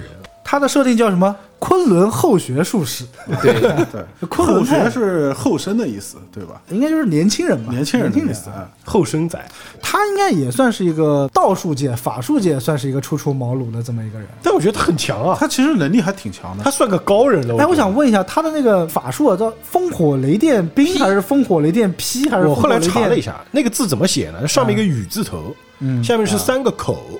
然后我听他在电影里面喊的是“烽火雷电劈，烽火雷电劈”，但是又不是很清楚，你知道烽吗？火雷电后来， 后来我去网上查了一下，那个字单独念念“零”，就同、零啊就就跟我哦们那个一二三四五六七八那个“零哦”，一个意思。小时候都会喊什么烽火雷电兵，然烽后火雷电冰听的是最这清种楚因为你想，烽火雷电兵呢，也可以这么解，对吧？元素你啊各种元素在哎一起你少了对水对属性不行吧？元素攻击，我觉得在电影里面，他不管念什么，嗯他是雨字头，肯定是属水性的嘛。烽火雷电就差个水了嘛，哎，对对对吧？他就有点像是雨布阵元素法师， 啊， 对，他其实招挺多的，还有那个什么主鬼驱魔令，就是爆炸符嘛， 就把那个对对对符扔出去，然后梆梆梆炸的。就是火影忍者里面那个爆炸 符，还有那个定的那招，第二部的我印象最深的名场面就是那个定身的啊那个。哎，是不是只要这样定？ 对他先要写一个字，叫什么“神兵火急如律令哎”，然后写一个字，然后只要指的谁定，谁就可以定住。哎，正好你说了那个如律令嘛，嗯啊我们不是道术里面经常讲就急急急急如如律律令嗯你们知道是什么意思吗？不是呼唤太上老君的一个什么？对对，这个意思就是这句话的意思，就是这个事情赶紧办，立马办。啊，但是为什么叫急急如律令？急急就是很着急嘛。对对对，其实律令啊，嗯他是一个古代人，因因为为是个他人哎是个人的名字，他的特点是什么？跑得快。啊，就后来他成为雷部的一个神，哦，你可以理解为闪电侠，就快的跟闪电侠一样。哎，对，所以就是急急如律令，这个事情要马上办，你要像律令那么快，嗯，就瞬间过来，就是急急如律令。 要不然那个光喊一个什么劈，那个闪电是滋滋滋慢慢 来。然后一般他们就会说什么有 CD 时什间么嗯太上老君急急急如律急如律令令，嗯因为太上老君是老大嘛，嗯，就是这个东西是太上老君盖了章的，你们现在立马得办。哦，所以这个他意思这个急急如律令一般是用来招那些护法什么东西，就是急急如律哦令招宝，宝的，对宝宝，哦现在就快快博尔 特，就喊人，啊 这个意思其实有点像那个意思，一支穿云箭，啊，千军万马来相见。是 吧就是那意思。知秋夜还有一个就是烽火雷电兵之前还要先喊一个妈咪妈咪哄嘛，呃，玛丽玛丽哄，但是这个东西就很玄学了。马里奥那会儿好像是佛嗯妈教妈的吧？哄 是佛教的，我觉得他就是为了喊起来顺口。对，可能是为了对应什么那个燕赤霞的波耶波罗蜜 也是，对对对对对，但是波耶波罗蜜也是佛教的，而且燕赤霞用的是《金刚经》，他无论什么都是波耶波罗蜜，波耶波，只念这一句。对，啊波耶波罗蜜嘛，就我们都学会了。他不是也教那个宁采臣念的吗？反正你别管，你就这么念，啊，对对只要你念就有用。波耶波罗蜜其实翻译过来什么意思呢？就是说我的智慧达到彼岸，就是说我的心智这个时候和至高境界是达到一致的。哦啊，妈咪妈咪哄什么意思？就韩红唱的那个嘛，应该是嗡嗡妈咪妈咪咪贝贝拜哄麦哄，变成了妈咪妈咪哄嘛。嗡妈咪拜麦哄，其实讲什么意思呢？就是说我的心跟莲花一样清净，啊，哦是是这么一个意思。清心咒，啊、有点像这种意思，就是我内心清净了之后，就百磨不清嘛，大概是这嗯个意思。这个我觉得应该是宁采臣自己一个人在房间里，对吧？ 那个时候念，啊， 对，对吧？电影他里就肯定是，念的是急急如律令，所以我觉得电影里就是为了顺口，玛丽玛丽哄，对吧？烽火雷电兵， 这倩倩啊，急急如律令他啊。还有一招，他还有一招叫移山移山倒海，移山倒海，就是对我记得有一幕嗯他非把常那经个典，墙就是直接拽过来了关。键那个墙还要先把自己撞一个洞， 对，一个人形，有点搞笑，甚至 其实第二部整部让我感觉比第一部更加邪点，啊就是对尤其是当时那个普渡慈航刚出场的时候，那个镇长就一群人跟着就是唱经嘛，嗯呃，从那个音乐响起的时候，然后那群人的装束，然后走出来的一个对仗，嗯那个感觉就已经非常邪点了。首先，他那个人物的装扮很怪异，你说不清他到底是什么地方。袈裟的形状是袈裟的形状，嗯但颜色就明显又不是袈裟，对，它叫嗯金袍国丈嘛，就彩色的那个是一件紫色的，嗯紫色的啊，对啊比较的诡异妖邪诡异邪点的东西。 还有一个我比较害怕的，小时候比较害怕的一幕就是背后五把刀那个叫谁？左千户啊，啊左左千千户演的户，那个左千户，左千户。手嗖就没了哎。，先说一下这个左千户，这个造型直接就是日本武士。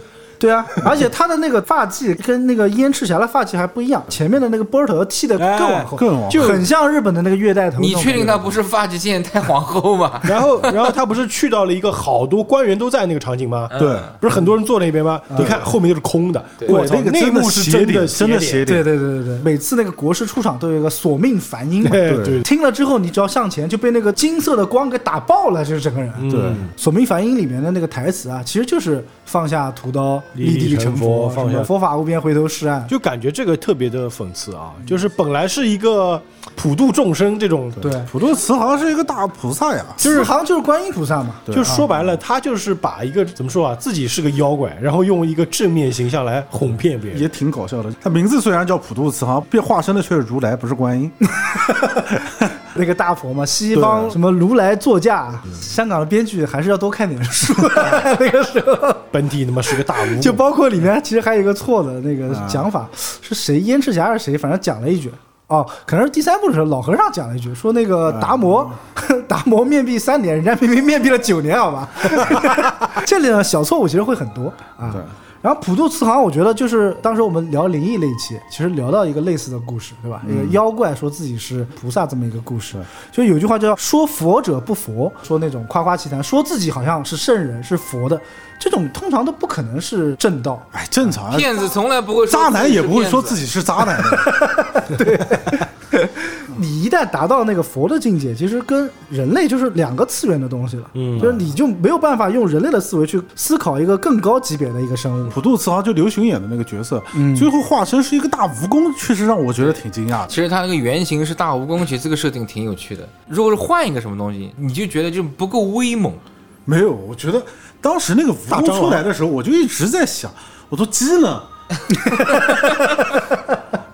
而且我一直都怀疑，就是那个蜈蚣的那个造型啊，嗯我感觉是哪部电影里面用剩下来的， 用这个道具，同样的道具啊就是拿出来重新利用一下，最后炸没了。有什么电影用过这个吗？哎，不过黄飞鸿吧不过说到蜈蚣啊，就是我们现在不是有个游戏叫《只狼》嘛？啊《只狼》里面有一种附身虫，啊，啊，就有一个 BOSS 是一个大猩猩嘛，白毛猩猩。嗯，把它第一阶段打死之后，那个猩猩的头会被你砍掉，啊砍掉之后，它会拎着自己的头叫提头提头剑来追你嗯手里还拿了一把大砍刀砍你。当你再把它打败之后，它身体里面就有一条附虫，就附身的附啊那个虫就是一条大蜈蚣。我玩过《只狼》这个游戏，我再去看这个电影啊，我就想，其实它的那些所谓的人的身体啊，全都是蜈蚣的躯壳嘛，嗯对对搞不好对这个蜈蚣它就是一个附虫，哎，你这么解释的话就解释通了，因为蜈蚣这个东西特别像什么呢？脊椎。哎，有道理，对吧？就是它能操控肉体啊，这个形象它设计的还是有道理的。有道理，嗯对，呃，就左千户到那个土兔祠堂大殿里面，不是好多官员殿在里面嘛？嗯他当时不是喊杨大人、邓大人，然后他那个把背后翻过来看的时候，嗯嗯他那个背后是剖开的，嗯里面是有虫子吗？没有里面没有没有空啊只了有，就里皮面囊后来，但是是吧到了后面后殿的时候，很空旷的一个场所，里面是尸骨如山嘛。那个每个尸骨后面都有一个小虫子在在在啃在啃那个骨头。哦所以我的当时我的理解就是，可能我不知道现在那个只狼有没有借鉴这个东西啊，嗯，就是朝廷腐败嘛，对，都是他们操控的。其实所有的官员都已经被蜈蚣附在身体里面了，对对对，只对是他们都是躯壳而已啊，皮囊。最后就是被吃干净嘛，只是那种养料，只是那个虫的幼虫的食物嘛，对，我印象中还有最深刻的普渡慈航的一个镜头是什么呢？就是当时燕赤霞后来过来救家了嘛，就过来救人的时候，啊，普渡慈航一边念着那个咒语，然后头就这样子转过来了，就是就感觉头像是三百六十度一样的，嗯然后他的表情没有变。这不得不讲说千面如来啊，刘询老爷子演演技技确实是高啊，表情一点都没有变，然后嘴里面还发着他男像女生的那个声音嘛，非常的诡异，啊就有点像大周刚刚讲恐怖谷那种感对，觉，第三部他演的那个白眉道人一出来的时候，你妈都要吓尿了，心都化了。他完全就是另外一个人了。嗯，呃，我觉得第二部里面还有值得一讲，就是那个尸魔，特别大的那个啊对怪物，因为内幕也很搞笑嘛。 对对对对。就是宁采臣刚刚把知秋叶给定住，他就来 了。对，然后内幕我觉得最搞笑就是那个张学友那个演技也蛮好的，嗯就是。必须要保持一直是笑 脸，然后头上全是全是汗汗的，然后那个眼神就特别有戏，对吧？如果我说的对，你就上下动；如果我说错，你就左右动。嗯他斜哎着动，，为什么你眼睛 斜着动呢？为什么眼睛开始乱 动呢？然后他那个眼睛咋咋在狂动，那段就特别容易联想到香龙十八掌那种感觉啊。就那段是真的搞笑。对那个尸魔哪里是尸魔，简直就是吉祥物。 世魔怎么这么大呀？头特别的大，但我看完第二部以后，我觉得这个尸魔太可爱了。你 看，王祖贤的衣服也是他脱的， 要不是他，我们看不到那么好。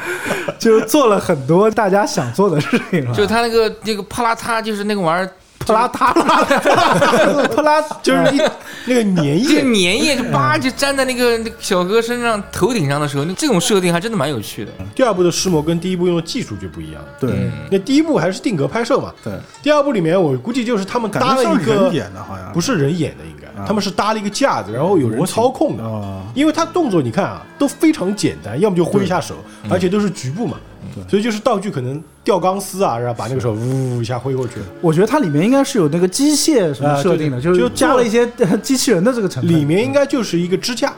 然后呢，做一些这种活动的机关，让嗯它能够做到，比如张嘴啊，对对对，对挥手啊喷烟之类的。啊是，他特写一般都是头和手，眼睛，哎有眼他那个眼珠的睛跟那个乒红色乓球一样的。红色的。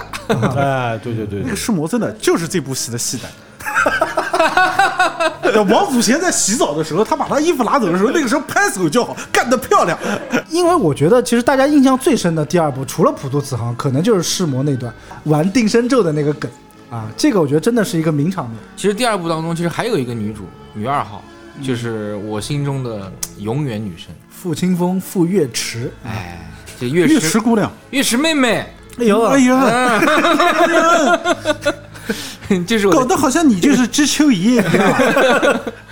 不瞒大家，也不怕大家笑话，鄙人小时候唯一贴在墙上的海报，嗯，就两个人，一个是赵雅芝白娘娘，一个就是李嘉欣。娘 白娘娘可还行，白嗯娘，人家是娘子，你到你这边娘就娘你这，个白娘娘念出来，感觉你对赵雅芝一点邪念都 没有，你是供着在家供着拜的是吧？ 就前面还插了三炷香。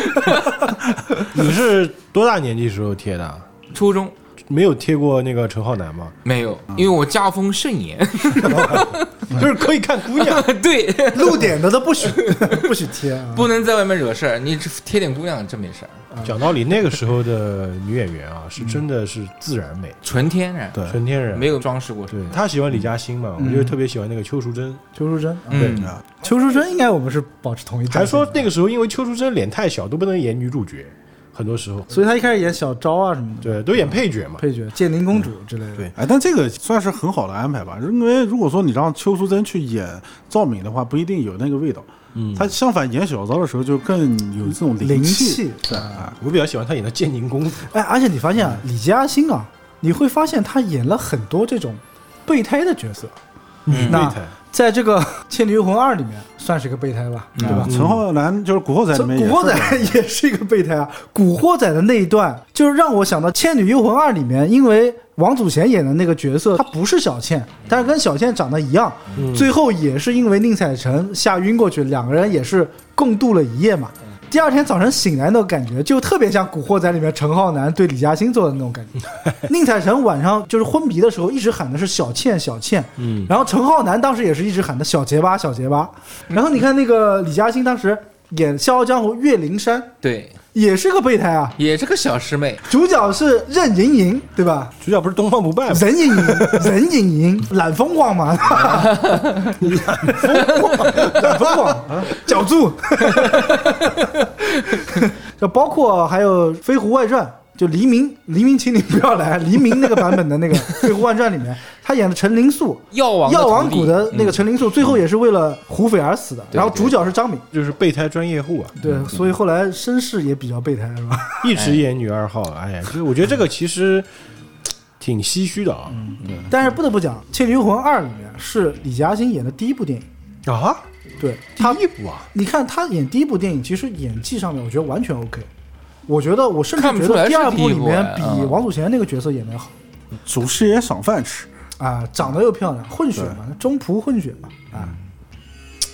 哎， 你这个爱是嗯你这个爱仿佛透露出很多东西啊。不是因为你知道吗？就是可能大家都有青春年少的时候啊，心中可能都有定格的那一刻。 来了来了来 了，那个朋友来了，走心了，走过来了，不是，就是这种定格的那一刻，当你现在知道他们的一些近况以后啊，嗯，其实心里面是很痛的。然而没有什么卵 用。算了算了，算了算了算李了，嘉欣的世界里达不到。 收手不要吧，想啊收手了。我觉得第二部其实整个感觉，我觉得比第一部要悲情，因为你像左千户和知秋一夜，最后都是一个以悲剧收场，就有点催泪啊。其实我觉得，嗯，知秋一夜为什么是悲剧啊？就是啊因为最后没他这魂没回得来呗， 魂没回得来还不死啊，那就是死了呀，就是死了呀。他不是在另一个空间。 要不然要不要跟你解释一下这魂魄和人体的关 系呢？照你这么说，左千户也没死 呀，左千户也来了一个左千户他只是消失了， 他可能到了另外一个世界。后来知秋一夜演了《悠悠白书》嘛， 去做灵界侦探了。 《知秋一夜外 传》《临界侦探篇对，改名叫浦帆幽助嘛。我们上一篇已经讲过了。》，对吧？而且里面提到一个就是元神一个概念，看到知秋一夜的道行和燕赤霞的道行明显有一个差距。差一点，差一点。封神时候讲，元神是人那个魂魄凝聚的一个状态。如果能把元神修出来，就你已经是一个修仙的状态了。元神能够自由的在自己躯体中来回进出， 说明在第二部的时候，燕赤霞的这个能力啊，就比第一部已经要高得多了。嗯啊，知秋一夜的完全没有办法控制元神，高下立判。哎，你刚才说到这一点，我突然想起来了，就是第二部当中有一个小细节，不知道你有没有注意啊？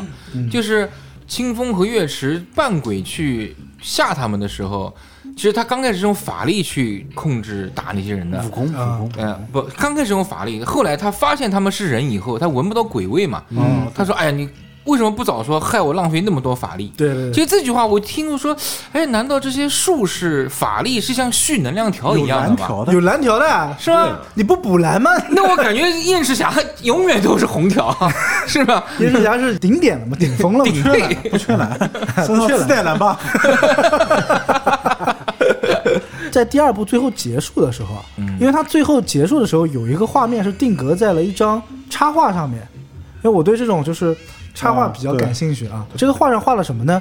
燕赤霞和宁采臣在骑马奔腾，哎对然后燕赤霞是回首就是搭箭嘛，他不是有弓箭嘛对，回首搭箭再往后射，天上飞的是小倩，三个人的这个背后啊有老老的长舌头，嗯有那个大蜈蚣，还有那个黑山老妖的阴司的鬼兵，烟雾缭绕啊，包括天上还有一道雷劈下来。但是在他们的前面，就是他们奔向的这个方向呢，云雾缭绕的地方像开了一个次元的门一样的，嗯，然后那个门里面就是现代的世界，里面是有各种的小房子之类的。就是大家如果有兴趣的话，可以定格在最后一个画面去看。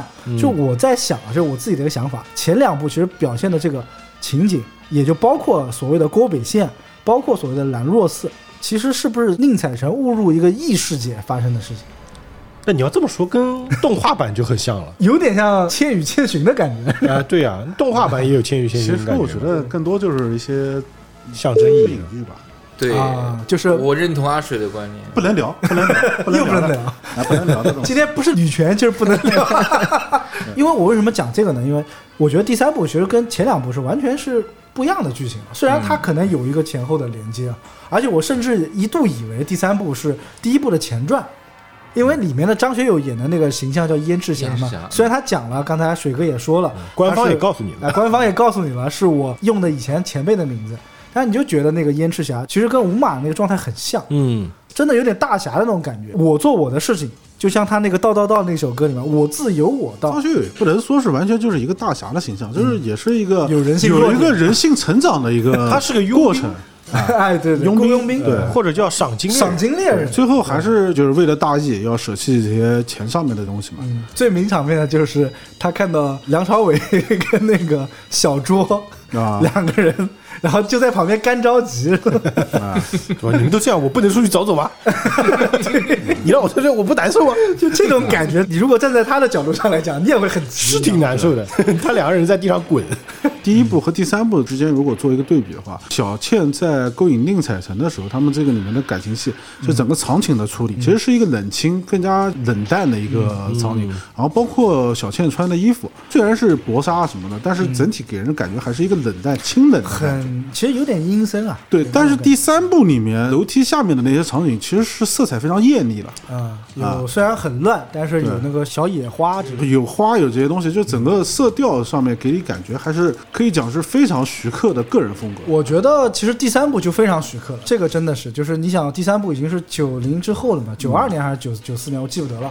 那个时候徐克已经拍了很多成熟的作品了，就包括《兰若寺》都大了一圈，你没发现？ 啊对，扩建第一部那个《兰若寺》，它的整体结构你看不出来的，对，啊，嗯而且因为都是烟雾啊，对啊。而且第三部里面，王祖贤的整个演技的成嗯长，就你可以看到第三部勾引十方的这个嗯一些手段，包括这些动作也好，我觉得要比第一部要成熟的多得多。嗯越发骚气， 越发的骚，就是最后就啊什么蛇咬了我一下，你帮我用嘴把它吸出来，然后我是鬼怎么会被咬呢？嗯对对对哎这种烧衣服烧衣服，哦哇，真的是花头啊巾戴 了。一看就是老手。那第三部里面就是整体看下来就感觉非常的舒畅，你想从第一部到第三部也隔了好多年了，演技必须得有一个提对升。嗯对对，我还以为你要说经验增进了不 少，郭北县人都多了，甚至有了铁匠铺，对，而且还是一片铁匠铺一。片铁匠铺。对，第三部你能明显到整个光线非常的明快啊，色彩很明快，嗯，大家的这个装扮妆发上面也很自然。宁采臣背的那个那个帘子，石方是不是也背了一篮子个？就是一个箱子吧，嗯，其实你可以理解为现在旅行箱一个书包，对，小手就是旅行箱。你看现在有些抖音上的人拍视频，他喜欢背一个包，然后把那个拉拉出来， 就跟那个一模一样，其实就是一个道理。而且它哎那杆子拉起来弄个布就可以挡雨嘛，可以挡呃雨。其实并没有什么卵用，是不是？其实那个不是用来挡雨，是遮阳的。遮阳的。挡雨真挡不住，对，真的是你提到宁采臣，脑海中第一反应会跳出来。就一定要背那个东西，不管是进京赶考的，嗯对啊还是出去放 播的，对吧？只要是只要你赶出门，只要你看一个人书生样，嗯，而且是赶路的，一定背那个。甚至我一度都觉得，只要背那个，他就一定是赶考的。我觉得那个东西可能就是那个年代的网红款的旅行箱，对对对对对。大家都用这个。因为我觉得第三部梁朝伟啊，不得不讲，梁朝伟真的是把这个小和尚这种感觉啊，演得活灵活现的。就是这三部里面，我其实我是最喜欢第三部。嗯我觉得第三部是一个更加完整和立体的一个故事。你抛开它的前后联系，你可以完全理解它是一个平行世界发生的事情。你想，在第一部的时候，黑山老妖已经被燕赤霞一剑劈死，劈成两半了，最后又被那个金刚经炸掉了嘛，对吧？那第三部为什么黑山老妖又出现了？这讲不通的，其哎实，讲得通啊，他过百100年以年了呀后啊，一百年讲的是老老呀，老老在第一部的时候是被一剑劈完受伤，然后逃走了。燕赤霞就讲说千年树妖嘛，再想害人要修炼一百年。你可以这么理解，嗯恶魔城玩过吧？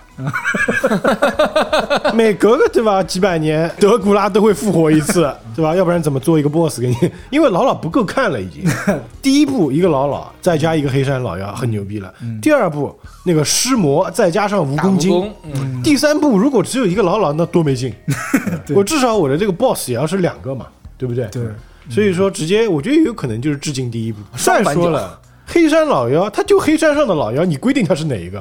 他只要在黑山上，他比较老，而且是个妖，都可以叫黑山黑山老妖妖是个族群，是吧黑山老妖就是一种，我觉得可能是一种称号，就有点像我们这个山上的妖王，他就叫黑山老妖，但可能他是一个树妖，他可能三年选一次，哎不是也有可能在《西游记》里面去吸人阳气的那个，对吧？ 他们魔界打个比赛嘛， 对吧？赢的人做黑山老妖。每一届都有一个不一样的黑山老妖。哎，对对对，嗯呃，反正我更喜欢第一部黑山老妖的造型，第三部有点魔幻啊，是它是一第个三部房子，是一个房子，还有一个巨大的头在那个山里面穿来 穿去的，让我想起了孙悟空变的那个房 子，对对，很像很像那个房子。第三部最后就是老和尚，他已金经身练到血都是金色的嗯啊就是给那个梁朝伟吸取精华，像是日月精华对一对样的，。就是太阳之精华，对纯阳之体，它本身有那个金佛就可以了。然后不只是不过嗯金那个金佛佛， 坏了，嗯我特别想吐槽的一点就是，他不是拿金佛去那个铁匠铺想重新把它融注掉融一下。嗯有人我看那个火就是炉子火， 就就我说金这么容易化的吗？金佛后来变成一结果成块个饼金了嗯金饼， 而且你其实不得不讲，那个白云大师啊，就是被十方 坑的呀。 他如果不坑他的话，打那个老老应该是分分钟的事情，我觉得。对对对对对，嗯就在佛教中有一个级别啊，叫做修成丈六金身呐、嗯白云大师很显然已经达到这个级别，血都变成金 色了。还能用耳垂挡住眼睛对，，耳垂佛家世尊三十二相嘛。如果说我的耳垂这么大的话，基本上已经是一个佛像了。哦嗯而且他的那个眼睛是叫什么法眼？佛家五眼之中仅次于佛眼的就叫法眼。就完全是被自己小徒弟最后给被徒弟把所有法器全扔掉了。我当时看他扔法器的时候，我那个心里面着急急啊，对吧？你随便给我一个，我靠，可以威震八方 了。也能只能说是冥冥中嘛，这也算是老和尚自己的一个结 束。这个就是什么呢？这个就是为了剧情，对吧？你看小柔在里面已经呃 已经抖成那个样子， 都要死了感觉。如果当时十方不把那些法器扔掉，小柔就化为脓水了，对不对？ 嘴唇发紫，然后整个人像被冻成冰块一样对的。，那脸脸吓得白的比鬼都白。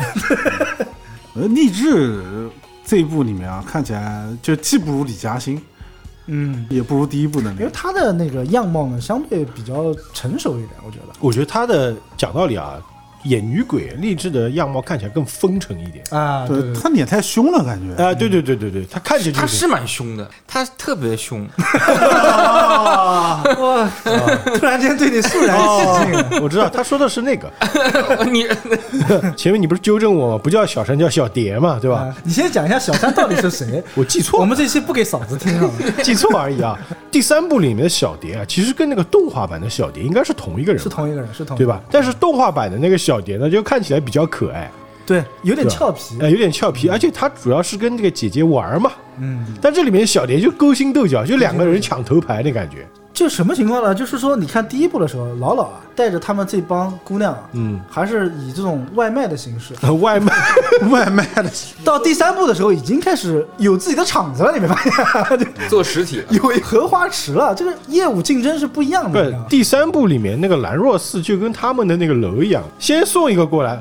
啊，什么看不 上，再送一个过来，还能换一个去还还能换，还能换一批而且两个人是就是真的是有那种业务上的竞争的啊！对对 对，有 KPI 竞争嘛，就同样都是以凶器著名，我觉嗯得你把励志如果换成叶玉卿的话，我觉得都比励志这个角色好。叶玉卿，我估计可能那个时候因为就是名声过盛了，你如果把叶玉卿加上来，王祖贤的风头势必肯定会被抢掉一些。哎，你要讲到叶玉卿，我觉得真的，我一直在想一件事情啊，就是《倩女幽魂》，我们都被奉为经典嘛，嗯，这种志怪类的电影啊，我在想后面有没有超过或者能与它比肩的，我其实想不到，我只想到一部三级片，就是单立文《聊斋艳谭》。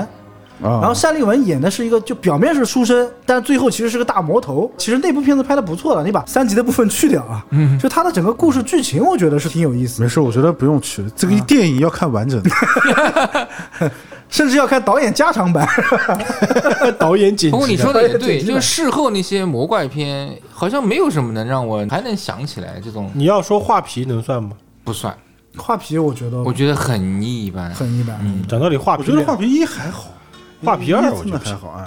画皮二就真的是不行了，一你勉强能打吧。对，我觉得一还能打一些，嗯特效好对，特效好一点，那不一样， 一个十几年前的事情跟这个比也是，对，觉得这个经典不经典的问题，具有时代意义的东西。在我看来，我觉得《倩女幽魂》这三部呢，我觉得只能说是时代经典，它算不上是那种传世经典的。经典永流传那种算不上，对，嗯就是比方说，我们就以音乐为例，我们可能听一些五六十年代的老歌，现在在听，我们仍然会觉得很好听，愿意回味。嗯但我觉得《倩女幽魂》这一部这个系列呢，可能对于我们来讲，就所在那个经历年代的这个时代，然后我们看这个电影会觉得很有感觉，怎么嗯样？但你可能现在让这些零零后啊来看的话，可能他们并不会认为这是一个非常经典的电影。他们看不进去了，可能就是你对经典电影，就是说不管在什么年龄段，如果说都能认可这部电影，那这个算是一个传世经典对啊、我们这个只能算是成长期的回忆经典。我觉得这个很难，因为你要想现在你让零零后再去看一个三百六十 P 的 画质，他应该看不下去了。而且你看那个特效，那种道具，他跟们现在肯定是不能比嗯这个特效你能看？啊对，而且现在孩子营养多好啊，要看凶器哪地都有。那个已经不算凶了，自己肯定是带有自己时代印记的嘛。嗯这些电影是伴随我们成长的。对啊，说不定你现在让零零后来聊，人家会更喜欢古天乐和刘亦菲那个版本的。哇，那个版本简直魔 改，说燕赤霞其实是一直喜欢小倩，对 啊古天乐嘛，古天乐演燕赤霞嘛，然后那个姥姥是那个人演的，就是徐少强，徐少强。徐少强对嗯不是姥姥是那个柳，惠英红惠英红嗯哦，徐少强是另外一个版本，对对对对对。徐少强演老的那个版本是电视剧版，赵无极，电视剧版的燕赤霞是袁华演的。嗯嗯，其实袁华就是太过于像道士了，而没有那种大侠的风范。嗯袁华太瘦了，嗯你要燕赤霞一定要是那种大胡子，对吧？你让徐锦江演也不太合适，徐锦江太高大，一定要那种有点胖的人演。对对对对，嗯正道的光 嘛，就一出来就觉得正道德光那种感电觉。影 啊，除了就是能够让我们有这种时代回忆以后啊，嗯就是更多的还是我们对角色的定位。就是我们上次聊常威和雷暴的时候，嗯，我们就认为鳌拜就应该是那个样子。对嗯但现在你没发现，就是有那么多个人演过宁采臣，嗯我们现在还能记住谁演的最好，可能那还还是是张国荣。哪个女鬼演的最好？还是吧还，这个很难说了，这个就我觉得就很嗯女鬼你要看哪一类型对，，你要看哪一类型你。要讲贞子这种类型的话，那可能演不了。 不过讲道理，演贞子的还都是美女。对都是美女。嗯像包括燕赤霞，好像五马之后就再无再无燕燕赤赤霞霞了啊。嗯，跟林正英高人的有点形相似，就是林正英之后也没有人演道士能演的那么对对对对，吴马演的永远是高人。啊，也有猥琐的，比如说《情圣》里面那个骗子，啊我是说那个古装 古啊装片古里装扮面，相，烈火爷爷烈火老祖拿个锤拿个子，锤子那个，对所以他最后得了最佳男配嘛。你想，张国荣和王祖贤都没有拿到奖，只有他拿到奖。嗯啊，在当时我觉得对他这个肯定是一个专业级别的认可了。对对对，嗯，经典不经典呢？我觉得是存在于各个人的回忆中。你要讲经典的话，其实我个人认为，小倩的动画片还挺经典的。在那个年代看，小倩这个动画版一直在我心目中啊，国产动画版排名第一，一直到什么呢？一直到了后来出了一个《风云决》，《风云决》应该是零八年左右的，林超贤拍的。后面的不提了，后面国产现在蓬勃发展嘛，这个动画不提嗯你了。把大闹天宫放了，呃《大闹天宫》九色鹿 放了，魔方大厦不同意。小蝌蚪找妈妈，你把它放在哪里？葫芦娃就不同意，随便说出来几个人吓死了。当时那个小倩那个画风啊，当然我后来也是知道，徐克版的这个动画版的小倩，居然是吉卜力的团队。好吧，难难怪哎怪我当时看他那个宁采臣的形象的时候，怎么看就怎么像。我说这宫崎骏风格哎，就像宫崎骏的风格。大眼睛啊是吧？讲道理，动画版的小倩啊，就很像另外一个版本的《千与千寻》。 对，你想九七年啊，什么概念？九七年能画出那样的动画，我记得当时真的叹为观止。我记得当时看那个，我去搜的嘛，我搜嗯小倩，百度百科不是有那以前的那个 DVD 封面，嗯上面写的是呃赶超迪 士尼，打败宫崎骏，啊 就类似这就样 的宫话崎骏自己打败了自己，是 吧？那个肯定是就是出版商自己加的字嘛宣传的时候，嗯，对啊吧海报嗯就说明他加入了三 D 技术了嘛。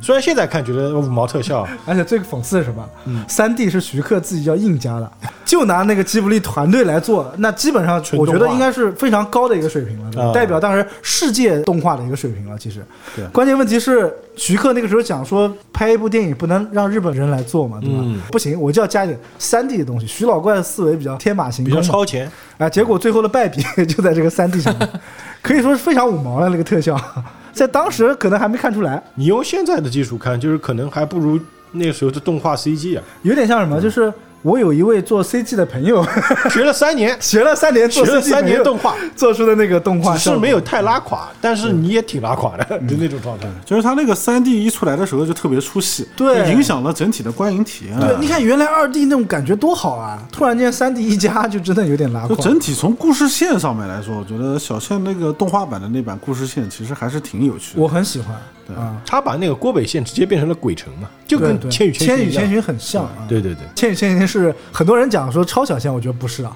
只是宫崎骏致敬了一下自己，就是他自己做的。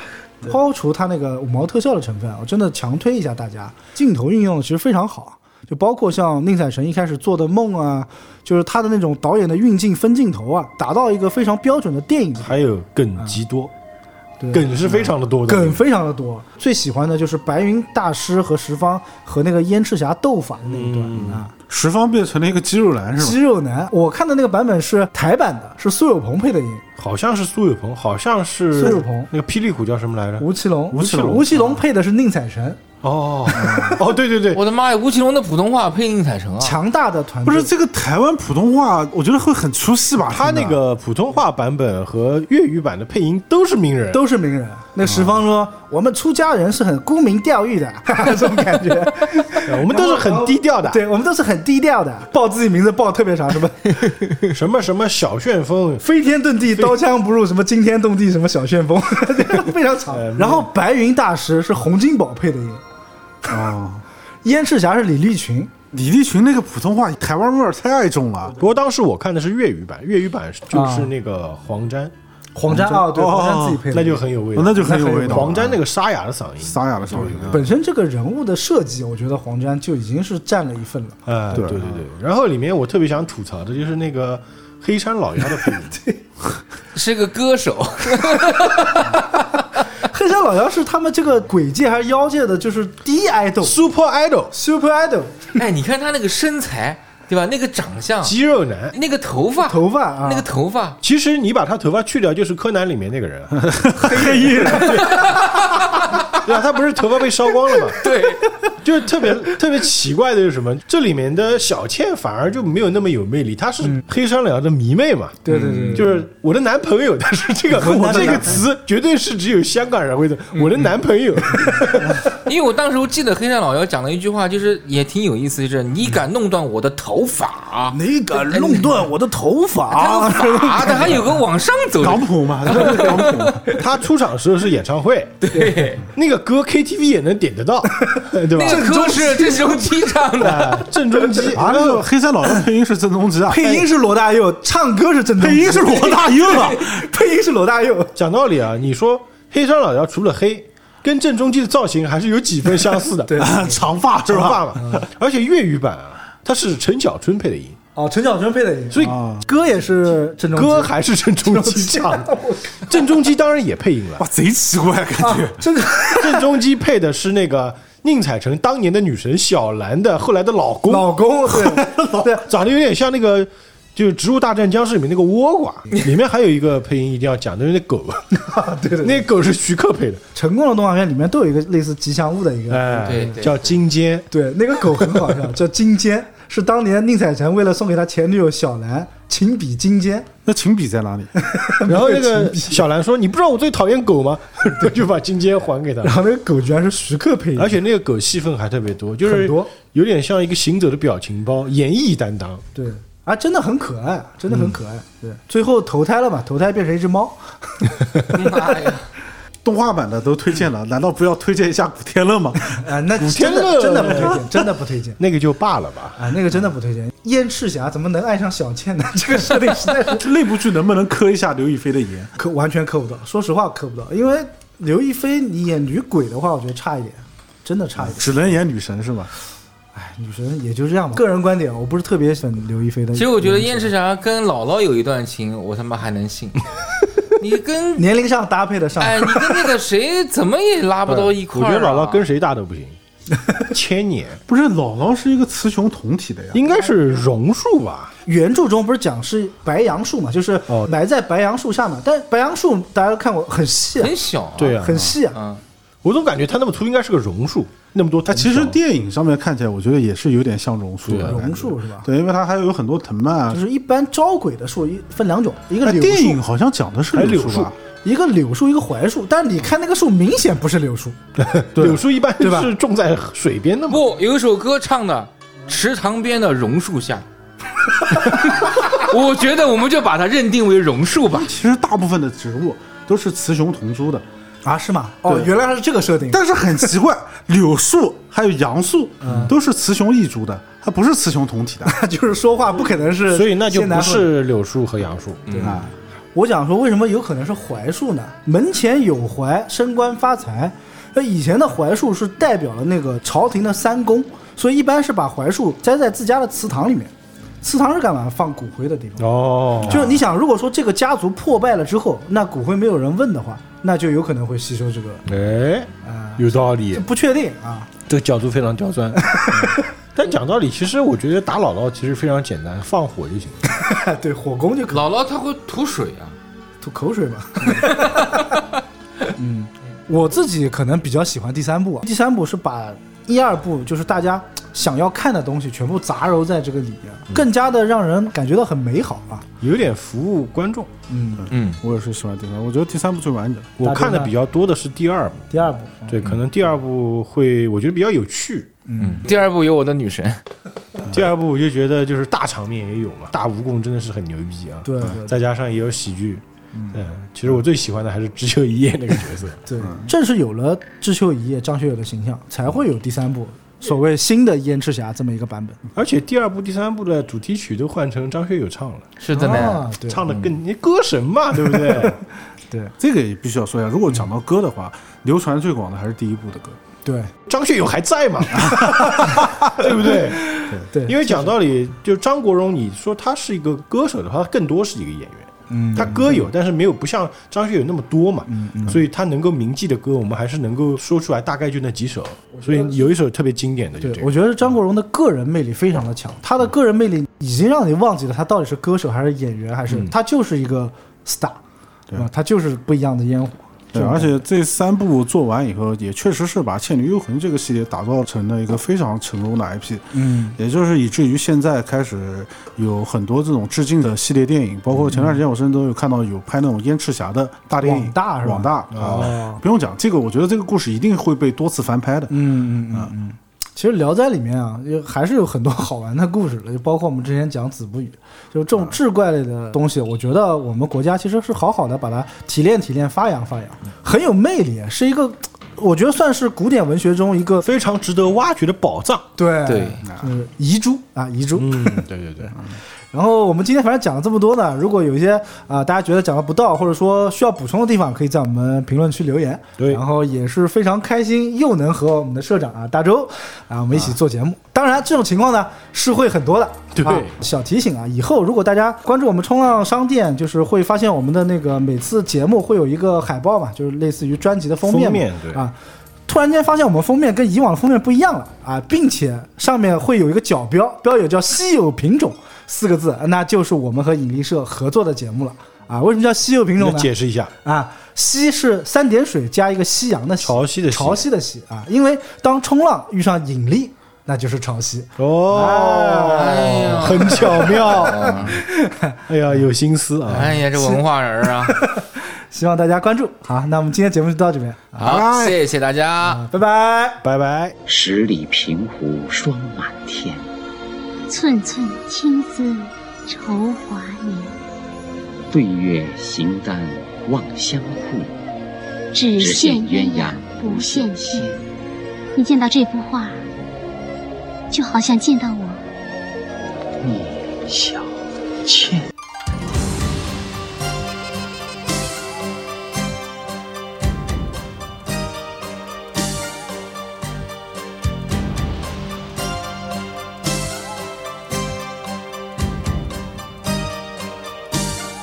红尘世界，一片茫茫雾，觅到觅到，自尋我，千里步，萬誰好？風裏路，是我前途。沙家不似刀，風也風，紅白路。令人皱眉低首，冲入漫漫路。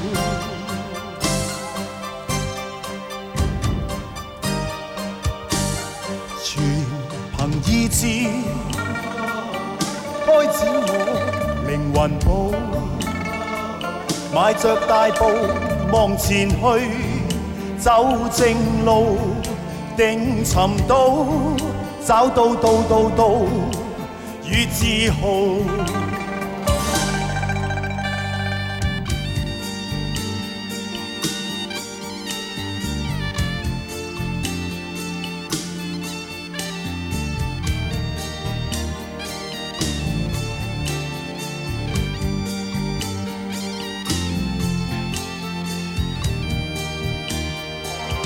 不怕风似快刀，不怕沙尘像路。少年看莫低首，相互同求道。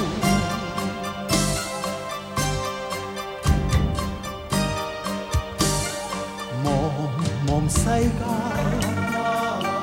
開闢我紅塵路。